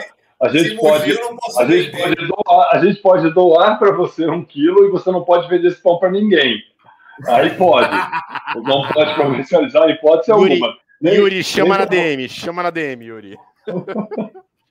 Não, não pode vender hipótese alguma, nem a farinha, nem o produto. O que é curioso, o que é curioso em inseto Entendi. é assim, né? Esse inseto específico que a gente trabalha, na proteína dele, né, na, na, na, na, proteína, o principal aminoácido é o ácido glutâmico, que é o glutamato monossódio, né, de onde vem lá o tal, do, de onde é processado, né, que é um saborizante. Então, tá. assim, ele potencialmente ele é um, ele realça o sabor da onde você. Ele é umami. Pode ser, cara, pode ser. Então, assim, é, é, vocês que trabalham com cozinha também têm um papel importante de transformar o inseto em algo interessante para quem vai trabalhar, né? Ah, porque uma das perguntas lá atrás, assim, pô, os chineses estão na vanguarda, não sei o que, de comer o animal, o inseto, mas, porra, na boa, vou falar eu, assim, na, na minha cozinha. Eu não vou fazer um grilo, meter o um espetinho nesse negócio e servir não. lá. Eu acho que é, eu acho que é demais. Eu acho que assim. Alessandro, é, fica, a dica, fica, fica a dica para semana que vem. Semana que vem, hambúrguer grelhado, teste às cegas, 20% de farinha de mosca num hambúrguer, zero no outro, teste às cegas para ver quem é diferencia é qual é o melhor hambúrguer. Transformar esse troço num negócio palatável, né? Agradável aos olhos. Eu acho que aí você desmistifica esse tipo de coisa, né? Você transforma esse produto num produto de cozinha. E, e assim, Exato. de comportamento social, porque se eu acho difícil, ó, você vai ter uma banquinha com gafanhoto. Você tem lá no mercado de Wuhan, na China, que deu lá a Covid, e tudo bem. Né? Wuhan, Wuhan, Wuhan é arroz. Wuhan. É esse aí. É esse aí. Ó, a, é nossa, a, nutrici... a nutricionista oficial do Caracas na Cozinha dizendo que o champignon tem bastante glutamato e por isso que coloca no estrogonofe, para realçar. Aí, ó. Então a gente pode colocar umas larvas. Então, quando cai uma mosca no, no, no, no, não, Rafa, restaurante, não, você Rafa. não tira. Não, é isso? não, Rafa, não, Rafa, porra. Cara, mosca doméstica é vetora de doença, pelo amor de Deus. Não mistura ah, as moscas, é, não. Só para deixar não mistura as moscas. A, a Black Soldier Fly é uma mosca, né, João? É uma mosca, tá? Vamos lá, falar algumas curiosidades. Existem, a mosca, ela pertence à ordem dos dípteros Tá? Existem oh. 150 mil espécies, ou até mais aí, de, de dípteros em ordem de grandeza. Tá? Então, assim, dentre 150 mil espécies, a gente tem lá meia dúzia de pernilongo, que enche o saco da gente, e meia dúzia de espécies de mosca. E 99% dessa ordem toda a gente nem conhece, não faz nada, é inerte. Uma característica dessa mosca é que a fase adulta dela, se alguém vê na rua, porventura, e provavelmente vai passar a vida inteira sem ver, porque é um adulto muito discreto, porque esse adulto dela não procura comida, não se alimenta, diferente da mosca doméstica. A mosca doméstica ela tem uma fase larval muito curta, né? Então ela três, quatro dias já vira pupa para virar adulto, e aí esse adulto nasce com muita fome. Para ele acasalar, ele tem que comer para guardar energia para conseguir acasalar. É diferente desse do espécie. filme A Mosca, que ele dá aquela é, vomitada assim para comer. Bonito, é. é. Essa, essa, essa mosca que a gente trabalha, essa espécie que a gente trabalha, tá? É, a fase adulta não se alimenta. Então ela tem que se alimentar muito durante a fase larval. Tem uma fase larval, larval mais longa, se alimenta mais para guardar energia para ter lá os 20 minutos de, de, de êxtase na, na, vida dela, de trans, exato. Então, assim, tanto que o aparelho bucal do adulto dessa, dessa mosca é só consegue beber água, não consegue se alimentar, não come. Então, assim, é, por exemplo, na estufa, na, na, área ali onde a gente faz o acasalamento dela, se eu entrar com um prato de comida, alguma que pousar ali está pousando por acidente, porque ela não quer pousar ali para comer. Ela não entra dentro da sua casa para pousar um alimento. Tá? E aí a mosca e doméstica. Tá, ela, e ela voa por aí que nem a mosca doméstica. Ela tá aqui. Se você abrir tá, ali, tá vai estar tá no, no, lixão ali, ela vai estar tá por ali e tudo mais. Muito discreto, muito, discreto. muito discreto, porque a fase adulta dela é uma fase mais efêmera, é mais rápido, né? Grande parte da vida dela tá como larva. É, o Yuri então, perguntou no... aí da longevidade da mosca. Exato. O ciclo de vida inteiro, de ovo até ovo, né? De nascer um ovo, nascer uma larvinha e botar ovo de novo, ao redor de 45 dias. Como todos os insetos, tem uma influência do clima. Então, é possível que, devido a condições climáticas, a, fase de larva pode ficar até dois, três, quatro meses. Tá? Ah, Mas em condições ideais, é, 45 dias é o ciclo de vida total de, de, de ovo a ovo. Então, assim, os insetos, a gente não pode colocar tudo na mesma categoria. Ah, é mosca, é tudo nojento, né? Não, tem, tem muita diferença, né? Mas barata é tudo nojento. Cara, barata é bem. As espécies de baratas são muito menores que de mosca. Eu não sei se o Bogori tem esse número na cabeça. Algumas poucas vivem em ambiente é, nojento aí, né? No, no esgoto. É, mas grande parte das baratas são aí de, de meio do mato, né? Aquelas baratinhas verdinhas do meio de mato. Mas a gente tem realmente esse asco. É, eu, particularmente, eu acho desnecessário o pessoal que força de barata para alimentação humana. É, é, a mesma coisa assim, né? Vamos, vamos, fazer um paralelo? Vamos fazer um paralelo? Quem nunca viu um amigo ou a lenda que comeu gato na casa do, do tio, do amigo, do, do vizinho, do parente ah, ali no churrasco, é, né? É, é extremamente, né? é extremamente desnecessário, né? Então, assim, carnes de mamífero, nada igual uma picanha certo? Graças a no churrasco, né? Na, ninguém precisa comer gato, ninguém precisa comer ratão de banhado, né? Ninguém precisa comer pombo na rua. Ave, eu acho que você comer um frango, um peru, beleza. Comer pombo, cara, acho que desnecessário, né, cara? É a mesma coisa. Que... Não, mas o, é, pé, é, o pé do é- pombo já é podre, né, bicho? O pombo é um bicho podre, cara. Eu acho o pombo é. podre, cara. Cheio de pior. Aí, aí, aí, vocês falaram que ainda não está regulamentado para alimentação humana, então eu não consigo comprar tal. É... Não, você consegue comprar de produção artesanal, tá? Isso, ah, tá. isso, isso você pode, tá. isso tem. Mas é regulamentado? Uh, existe um, um, parecer a respeito disso, tá? Existe um parecer. Eu não estou uh, pormenorizado nisso, tá? E nesse momento, já, assim, vamos, volta a falar. É uma produção, é, é uma tecnologia nova de produção e já tem empresas nesse momento é, estimulando a Anvisa a dar pareceres a respeito disso, tá? E com base no Codex Alimentários, que é um, um documento aí, né, mundial que se baseia em ingredientes por na Europa já ser autorizado, é questão de tempo para ser autorizado no Brasil. Tá? Então, assim, isso vai ser autorizado no Brasil, vão aparecer empresas produzindo em escala, tá? É, e isso vai, vai ser uma alternativa. Quanto tempo, João? Assim, é, falando, é, vamos pensar em processo. Quanto tempo tá. a gente vai chegar nesse? Eu, eu acho que assim, ó, hoje, hoje é muito engraçado, né? Eu como criador de inseto é, é, muito engraçado porque toda vez que você entra num ambiente aberto, social aí, numa, numa rede social, você vê muito assim, é como pejorativo, né? a questão de produção de, de inseto para alimentação humana já se associa como globalista, como não sei o quê, né? Assim, é, é é, então, assim, é, eu, eu acho que os próximos cinco anos vão ser um pouco conturbados nisso, mas é um caminho sem volta. Tá? É Sim. óbvio que algumas sociedades, vamos falar assim, no Brasil ainda, mesmo a carne sendo caro, eu acho que é uma das carnes mais baratas do mundo, ainda no Brasil. Tá. Né? É até onde, é, assim, eu tenho notícia. É, no, então, no assim, Brasil come-se muito bem em geral, né? Porque quando a gente fala. Eu, eu, tra eu trabalho com, com canadenses e americanos 90% do meu tempo quando você fala assim, é que eles pararam de comer carne, na verdade eles não pararam de comer bife, eles não compram mais hambúrguer, né? Então a gente come muito bem, a gente, né, a gente tem uma cultura alimentar é, de uma qualidade de um, um, pouco diferente do que você tem lá fora, né? É, é. Então, assim, e, aí tem uma outra coisa cultural também, né? Vou usar até uma expressão que você sempre usava em casa, ali, o tal do Siri com Todd, né? Você vai Opa. na casa de alguém, você vê todo mundo, você já deve ter ouvido falar, né, Rafa? Isso, isso daí, né? Você vê todo, todo dia. Tomando você vê assim, a família inteira tomando Siri com Todd, cara, você nunca tomou Siri com você não vai tomar o Siri com Todd na primeira vez.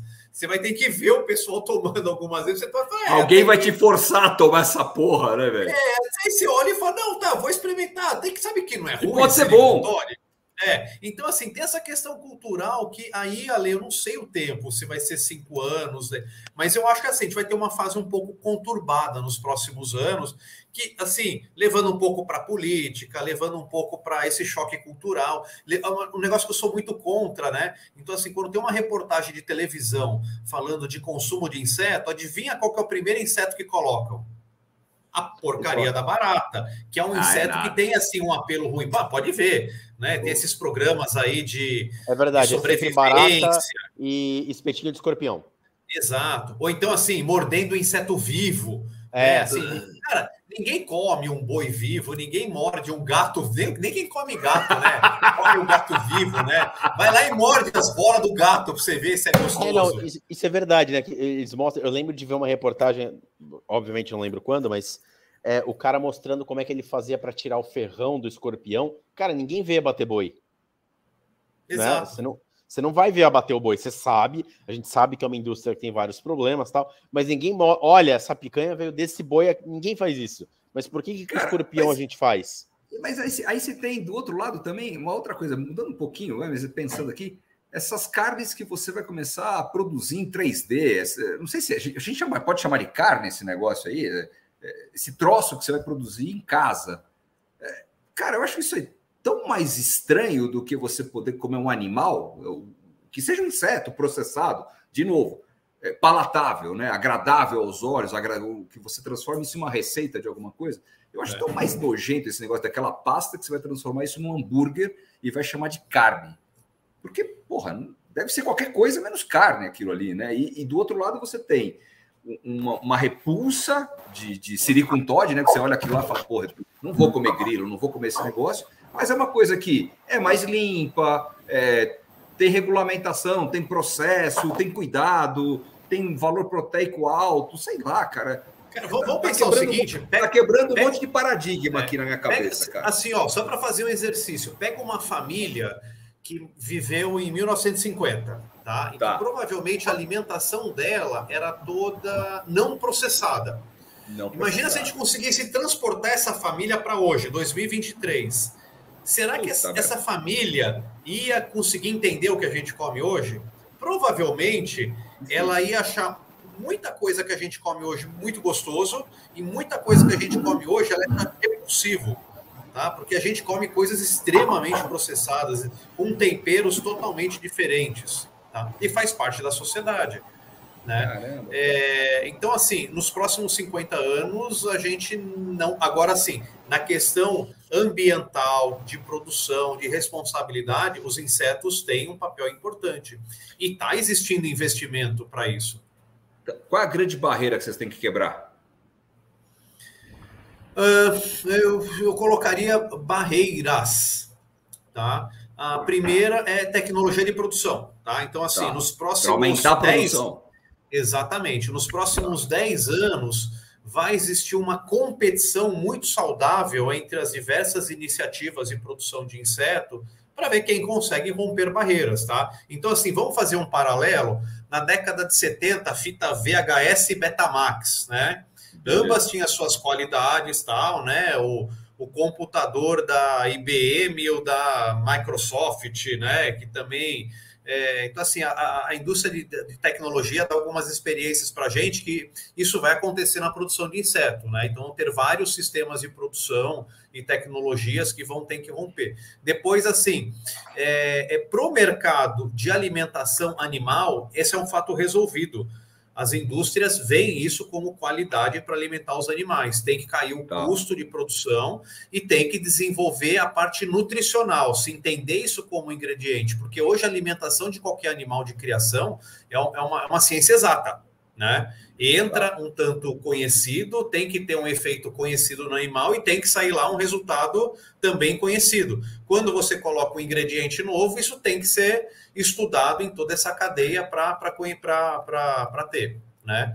É, é, com questão à tecnologia de produção, você tem hoje em todo, toda a cadeia de produção de inseto muita gente investindo. Então, investindo em equipamentos para criar inseto, investindo em genética de inseto, investindo em tecnologia de criação de inseto, investindo em nutrição de inseto, em doenças dos insetos criados, né? Em, em assim, tudo que envolve a cadeia. E a cinza, ela está exatamente em que ponto? Ela está pegando esse, esse processo todo? Aonde, aonde vocês vão se posicionar? Ou estão posicionados já? Bacana. Ah, assim, a, a gente hoje é obrigado a abarcar, a, a tomar conta do máximo possível dessa cadeia, entendendo que não necessariamente a gente vai ficar na cadeia toda. Então, por exemplo, a gente vive hoje um ambiente em que a gente desenvolve os, próximos, os próprios equipamentos que a gente usa na nossa produção.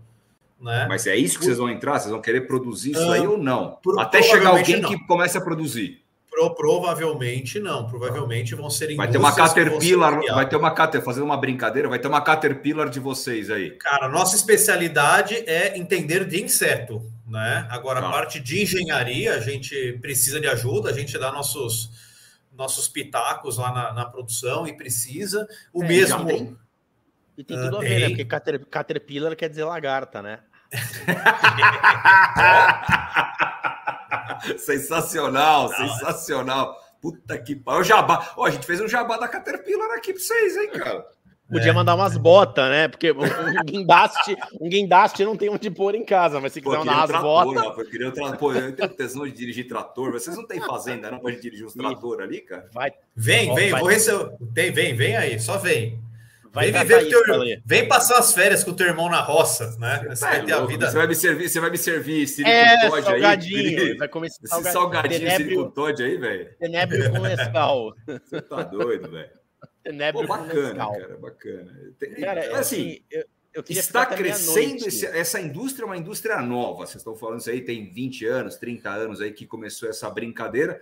E eu estou apartando aqueles caras centenários lá da China ou de qualquer lugar assim, estou sendo bastante generalista aqui, que fazem isso de forma talvez cultural, ou não sei se é cultural porque não tinha outra matriz de proteína. Tem essa, tem essa discussão também, né? O cara, se ele pode comer um boi, um porco, ou pode comer um grilo, eu acho que naturalmente, eu acho que num primeiro momento vai porco. Mas, mas viu, Alessandro, quantas pessoas reduziram, nos últimos quatro anos, reduziram a quantidade de carne bovina e aumentaram de frango e suíno na dieta?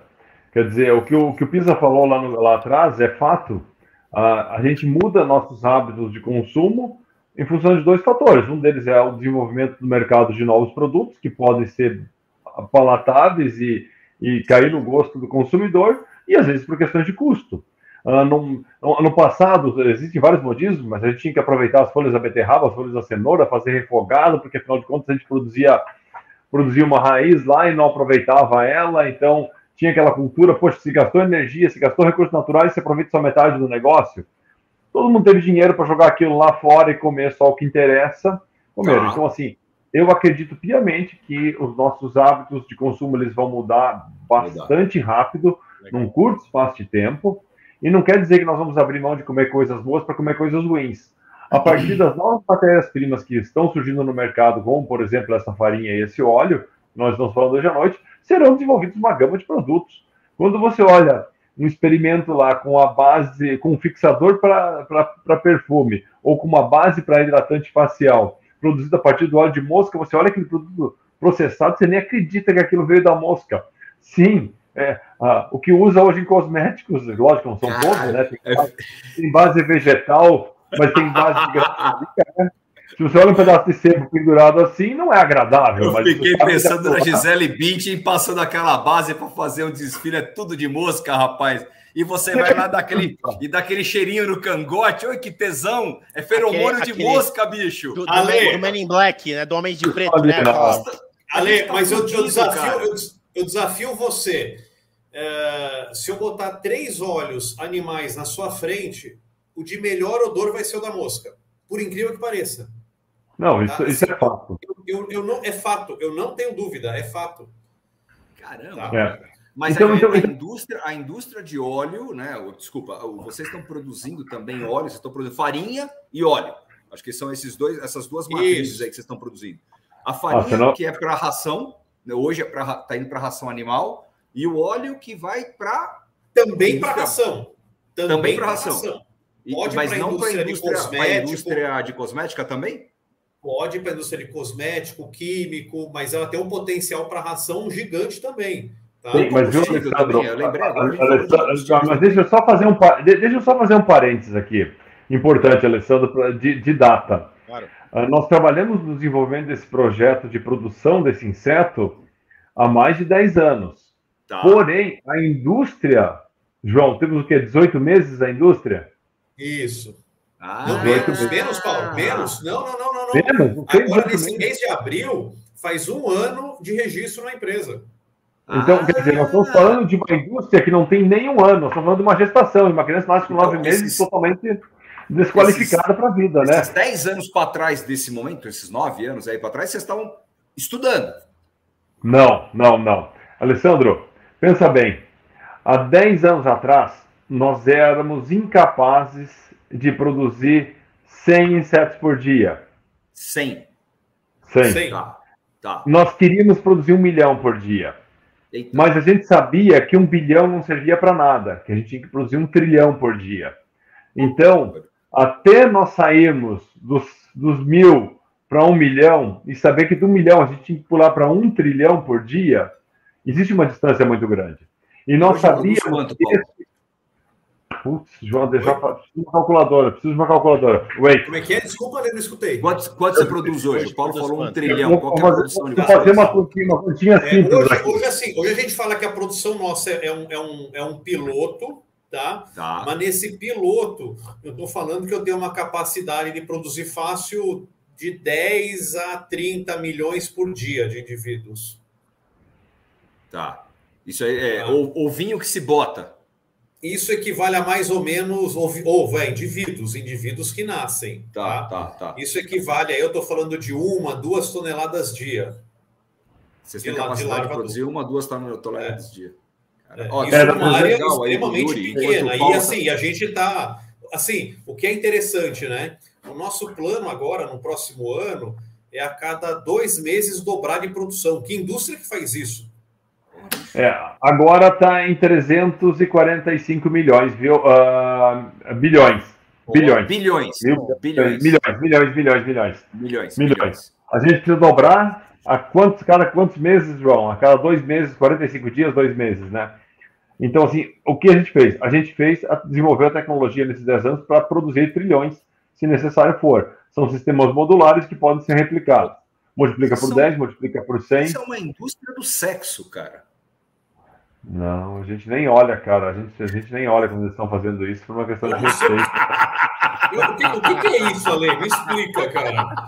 Não, vocês, vocês têm que fazer os bichinhos trepar, cara. É, ele, ele é sim, por... né, cara? Então, assim, vamos lá. É uma indústria altamente intensiva de mão de obra, né? Fica aqui a brincadeira, mas trabalhar com inseto é, é muito intensivo na mão de obra. Porque você está falando de um, de um, animal que tem um ciclo de vida muito rápido, Curto. É, uma tecnologia que está ocorrendo investimento, está aumentando de produção, está exigindo desenvolvimento de novas tecnologias. Então, assim, é, é, é intenso o trabalho com produção de inseto. Caraca, é, vocês estão na era da internet de escada, mas vocês estão buscando o resultado da banda larga já, né? Vocês já estão. É, exatamente. Boa. Boa, cara. Exatamente. Não, a gente já tá com o celularzão grande aquele, viu? Ah, com o novo ah, tijolão, estamos, né? O tijolão. Estamos comunicando com o satélite, a fibra ótica está chegando. O Yuri, o Yuri, fez uma pergunta aqui, ó. Vai ter algum aditivo na farinha para evitar mofo, bichinho, alguma coisa nesse ah, sentido visto, aí? Desculpa. Ah, respondeu o Yuri aqui. A, a ah, farinha. Ah, bichinho, é... bichinho, já tem, pô. Quanto mais bichinho, melhor, não é isso? Não, brincadeira. Só melhora os atributos da farinha, né? Não, brincadeira. Uh, assim, a, a farinha ela é muito estável dentro do prazo de validade dela você mantendo ela em umidade baixa, é, ela é bastante é, segura, tá? Outra coisa, a farinha hoje ela é prioritariamente comercializada como ingrediente para fábricas de ração, né? Tá. Então, uh, ela entra na formulação de outros produtos. Já o óleo é diferente, tá? O óleo, hum. como qualquer óleo, quer seja um óleo animal, vegetal ou de inseto, ele oxida muito mais fácil, ele sofre processo de oxidação, né? Então, assim, atendendo os interesses das diferentes indústrias, é, e a própria indústria adiciona algum aditivo ali antioxidante para preservar esse óleo, mas dentre os óleos é um óleo muito estável, o óleo da, da mosca. Ela tem uma capacidade, ela tem o mesmo conteúdo de vitamina E que um óleo vegetal.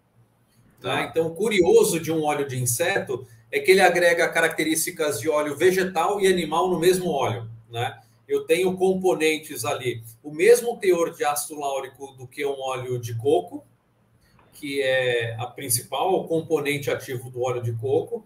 Eu tenho vitamina E no mesmo teor de um azeite de oliva, e ao mesmo tempo eu tenho gorduras e ácidos graxos iguais de óleos animais. Né? Então ele agrega a característica do, dos dois. Puta, cê, tanto de óleo animal dominar, e vegetal. Vocês vão dominar o mundo, cara. Vocês vão dominar o mundo. Puta que pariu. Então, faz tudo esse cara. Esse cara é. Sabe vocês estão lembrando? Aqueles caras que vende garrafada em cidade de interior? Faz tudo essa porra aí. Isso aí serve para hemorroida. É, é, o Yuri está perguntando, né? Se se esquentar, ele fica saturado. É. Yuri, não fiz esse teste ainda, tá? Isso é um, é um teste que você faz por temperaturas, né?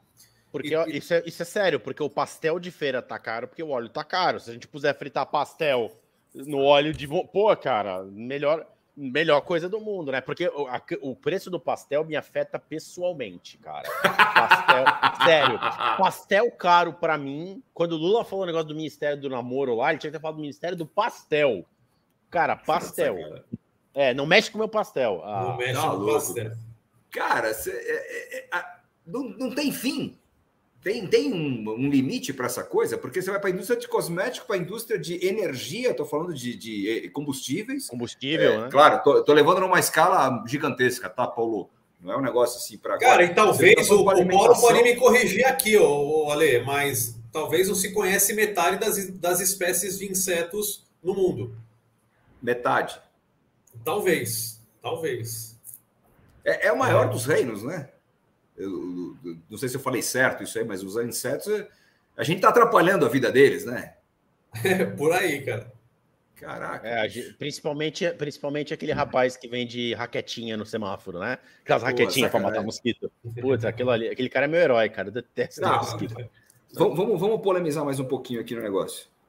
Tem uma galera que deve estar de olho no que vocês estão fazendo. Deve ter cara grande olhando o que vocês estão fazendo. Né? Não, não que vocês não sejam grandes, por favor, não é, não é nesse contexto, tá? Mas é Mas grande nível, ter nível começa com J, termina com BS, né? Os dois têm mais de 1,95m, então dizer que os dois são pequenos é complicado, né?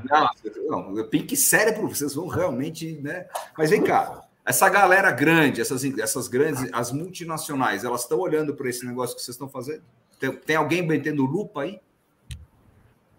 Tem, é, de várias formas, Ale. Tem, tem indústrias aí investindo diretamente para conhecer uh, o negócio do inseto e tem outras olhando à distância, tá? Mas quem trabalha com proteína animal de alguma forma já está todos esses temas que a gente abordou já são corriqueiramente debatidos internamente, tá?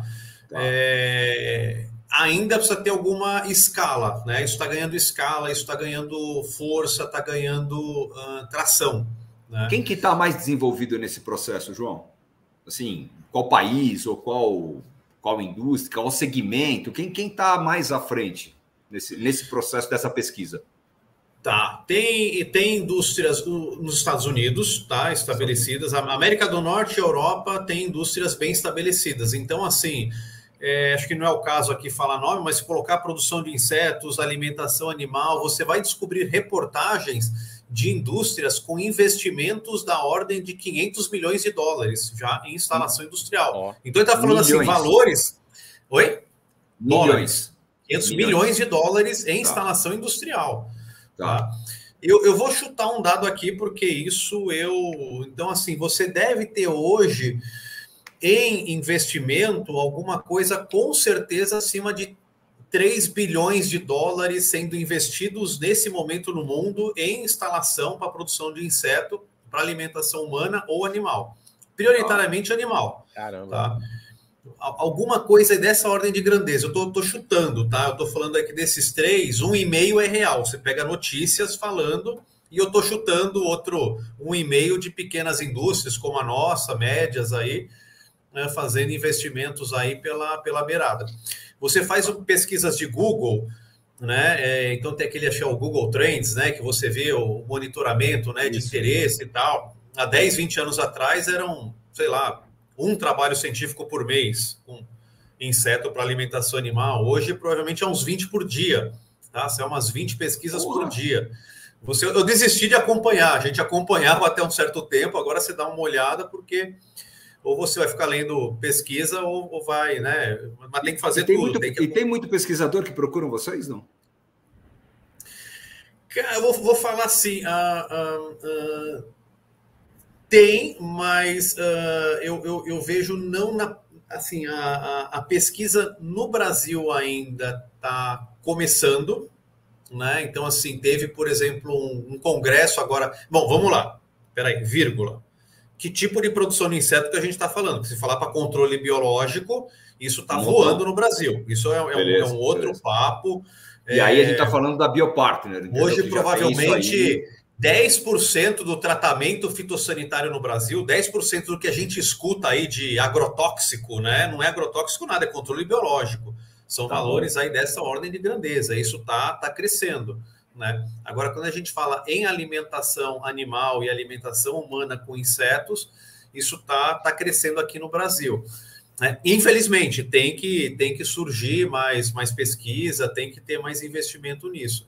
A Europa, eu acho que é um centro grande ali de, de pesquisa. Então, você vai ali, cara, todos os países da Europa, você vai encontrar uma empresa trabalhando com isso, tá? Então, você pega ali da da, da, Polônia até Portugal, né, da Rússia, tá? Tem indústrias na Rússia trabalhando nisso, até Portugal tem gente trabalhando, indo para o norte, Finlândia, até é, Itália, você, encontra empresas trabalhando com isso. Tá? Caramba, cara. Pô, tem é, assunto é. aqui para a gente falar, acho que até amanhã cedo, né, É. Conta uma história aí, assim, uma coisa engraçada. O que, que é engraçado no que vocês fazem? Porque não é possível, tem que ter alguma coisa que é divertida. O que, que é? Não só comer o bicho, que nem o João tá comendo bicho pra caralho. Tô com fome, rapaz. Tô com fome. É, eu tô, eu tô, eu tô, eu tô pior que eu tô ficando ah, Teve, é teve, um episódio, teve um episódio trágico que quase se tornou verdade. É. Uh, eu estive na, eh, em Maceió, num evento de entomologia em, em Maceió, e por lá a Arquidiocese de Maceió tinha um problema sério. Como havia muitos assassinatos lá, muitos indigentes, o necrotério estava lotado. Parece que tinham quatro, quatro quatro cemitérios lá de, de, de, de, corpos não identificados que por lei precisa guardar a ossada.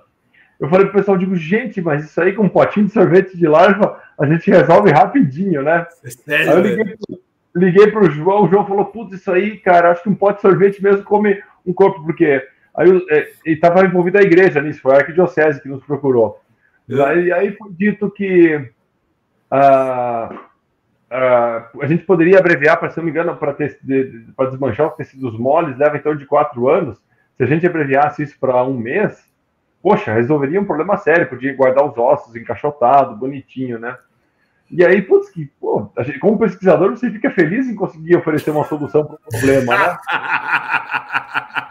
Aí, veja bem, a gente está querendo romper a barreira cultural do uso de inseto na alimentação, para isso e para aquilo. Até que um dos sócios falou assim: Cara, vocês estão loucos? Isso aí alguém vai. queimar o produto! Vocês estão profanando o túmulo aí para botar larva aí. Se alguém aparecer no ratinho, vocês estão perdidos. dizer, como eu gosto de dizer, esse é o momento que o Avast fala assim: as definições de romper barreiras foram atualizadas. Né? Vocês estão doidos, cara. Vocês estão doidos, cara. Olha, eu acho, eu acho que a gente tem que ter uma parte 2 desse papo, cara. Acho que esse papo Não, não foi. dúvida eu, assim, eu fico impressionado, de verdade. Com né? degustação com vocês dois, aí os carecas brilhantes na cozinha, Mas... fazendo os hambúrgueres, e a gente só vai para degustar, né, João? E eu quero até saber se dá para fazer cerveja de inseto depois, Ale. Você faz com maçã, você faz com não sei o quê. Cara, a gente pode. Não, mas assim, a cer... assim, verdade, a cerveja com inseto fala tudo, porque tem a, a, a indústria cervejeira sobra tanta coisa, cara. mas é que o inseto, a, a, cerveja precisa de carboidrato, né? O inseto é, não tem carboidrato. Tem proteína. Mas a gente vai para saborizar, vamos, vamos fazer isso para saborizar. É, foi para saborizar. Não, mas não tinha a cachaçinha com escorpião dentro, né, antigamente? Pô, isso era tradicional. vou, vou falar um negócio para vocês assim, ó. Nojento, ali, nojento. E para de falar que é só na Ásia que come inseto, porque, pelo amor de Deus, no Brasil aqui se disputa tapa as ensaios bitu para comer o, o abdomenzinho lá, com uma cervejinha é, e tal, frito. Cara, é eu tenho aí, os colaboradores. É que é de Minas para cima, eu tenho uns colaboradores na empresa que o pessoal sai catando desesperadamente e não faz carne de nojo para comer, viu? Quer dizer, é uma questão. Então, assim, ah, nojo, por, nojo por nojo, né? Vamos falar de cerveja, só uma, uma brisinha de cerveja. Pô, tem uma galera que tá colocando ostra na cerveja. Que caralhos vai fazer Caramba. com uma ostra na cerveja? É, não, é assim. Aí tem outra japonesa que é com uma baratona que tem no Japão, uma barata d'água, não sei o que, o cara botou lá. É, é, acho que é só para propaganda mesmo. Agora, a pior de todas, que eu achei assim, vai pra puta que pariu, vamos zerar o PlayStation aí. O cara pegou é, Cândida, né, o fungo da Cândida, que a gente sabe onde é que dá o fungo da Cândida, né? Pô, é. depois você conta aí, você riu, mas o funguinho da Cândida da menina e tá fazendo para fermentação de cerveja. Ah, gente, aí Não, também entra num limite. É saborizada. É, é, é acho... sabor, já vem com sabor. Sabor pepeca já, cara. Você eu tá acho que a gente pode pensar em encerrar, viu? Porque tava indo bem. ó, o cidadão que come ostra não comeu um inseto, cara. Pô, é. mas você falou da ostra, né, cara? O João, o João acabou o potinho, acabou o programa, ele acabou o potinho, cara. O cara, o cara é uma draga, cara. Pelo ah, amor ó, de Deus, cara. Eu comi aqui umas ó, 15 gramas. Eu comi grama.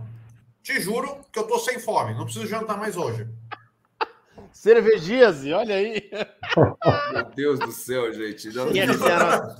Galera, Cervejise é bom. É bom, parabéns, acho... cara. Tinha que ser a gente precisa, a gente precisa levar esse assunto.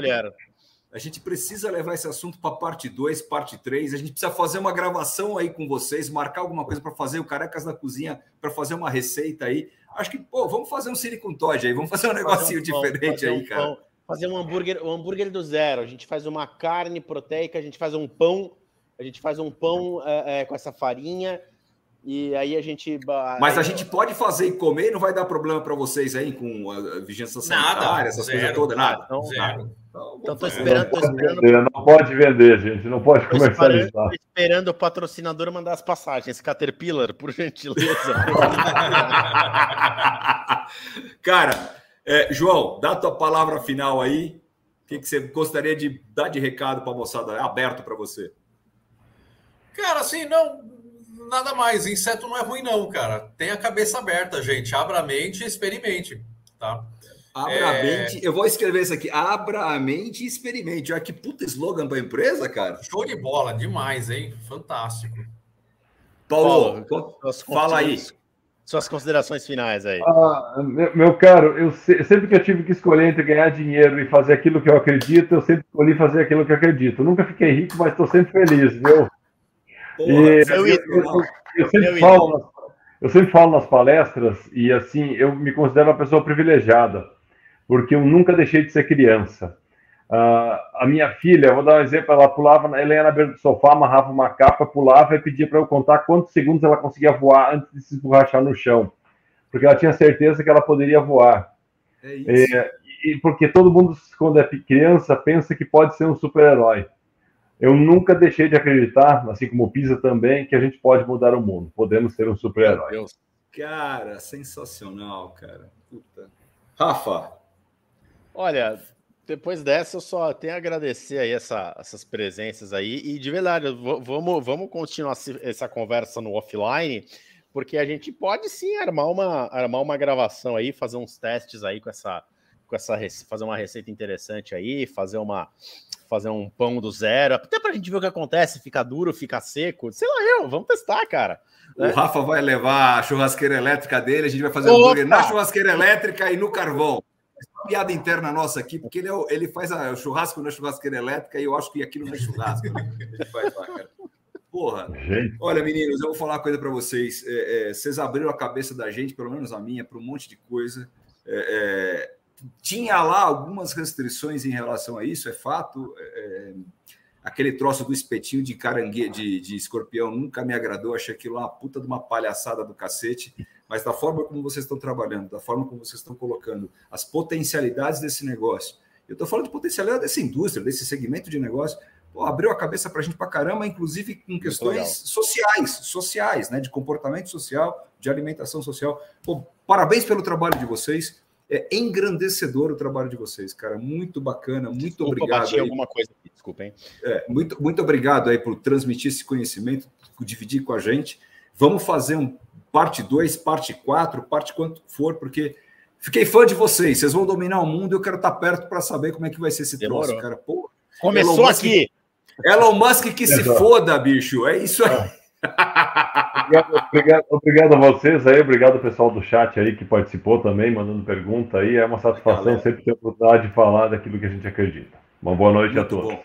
Muito obrigado, galera. Parabéns. Obrigado, gente. Show de bola. Valeu, um abraço. Valeu. Valeu. Comam, comam mosca, não comam abobrinha. Isso é importante. Comam... Abobrinha com mosca, boa. Valeu. Valeu, você.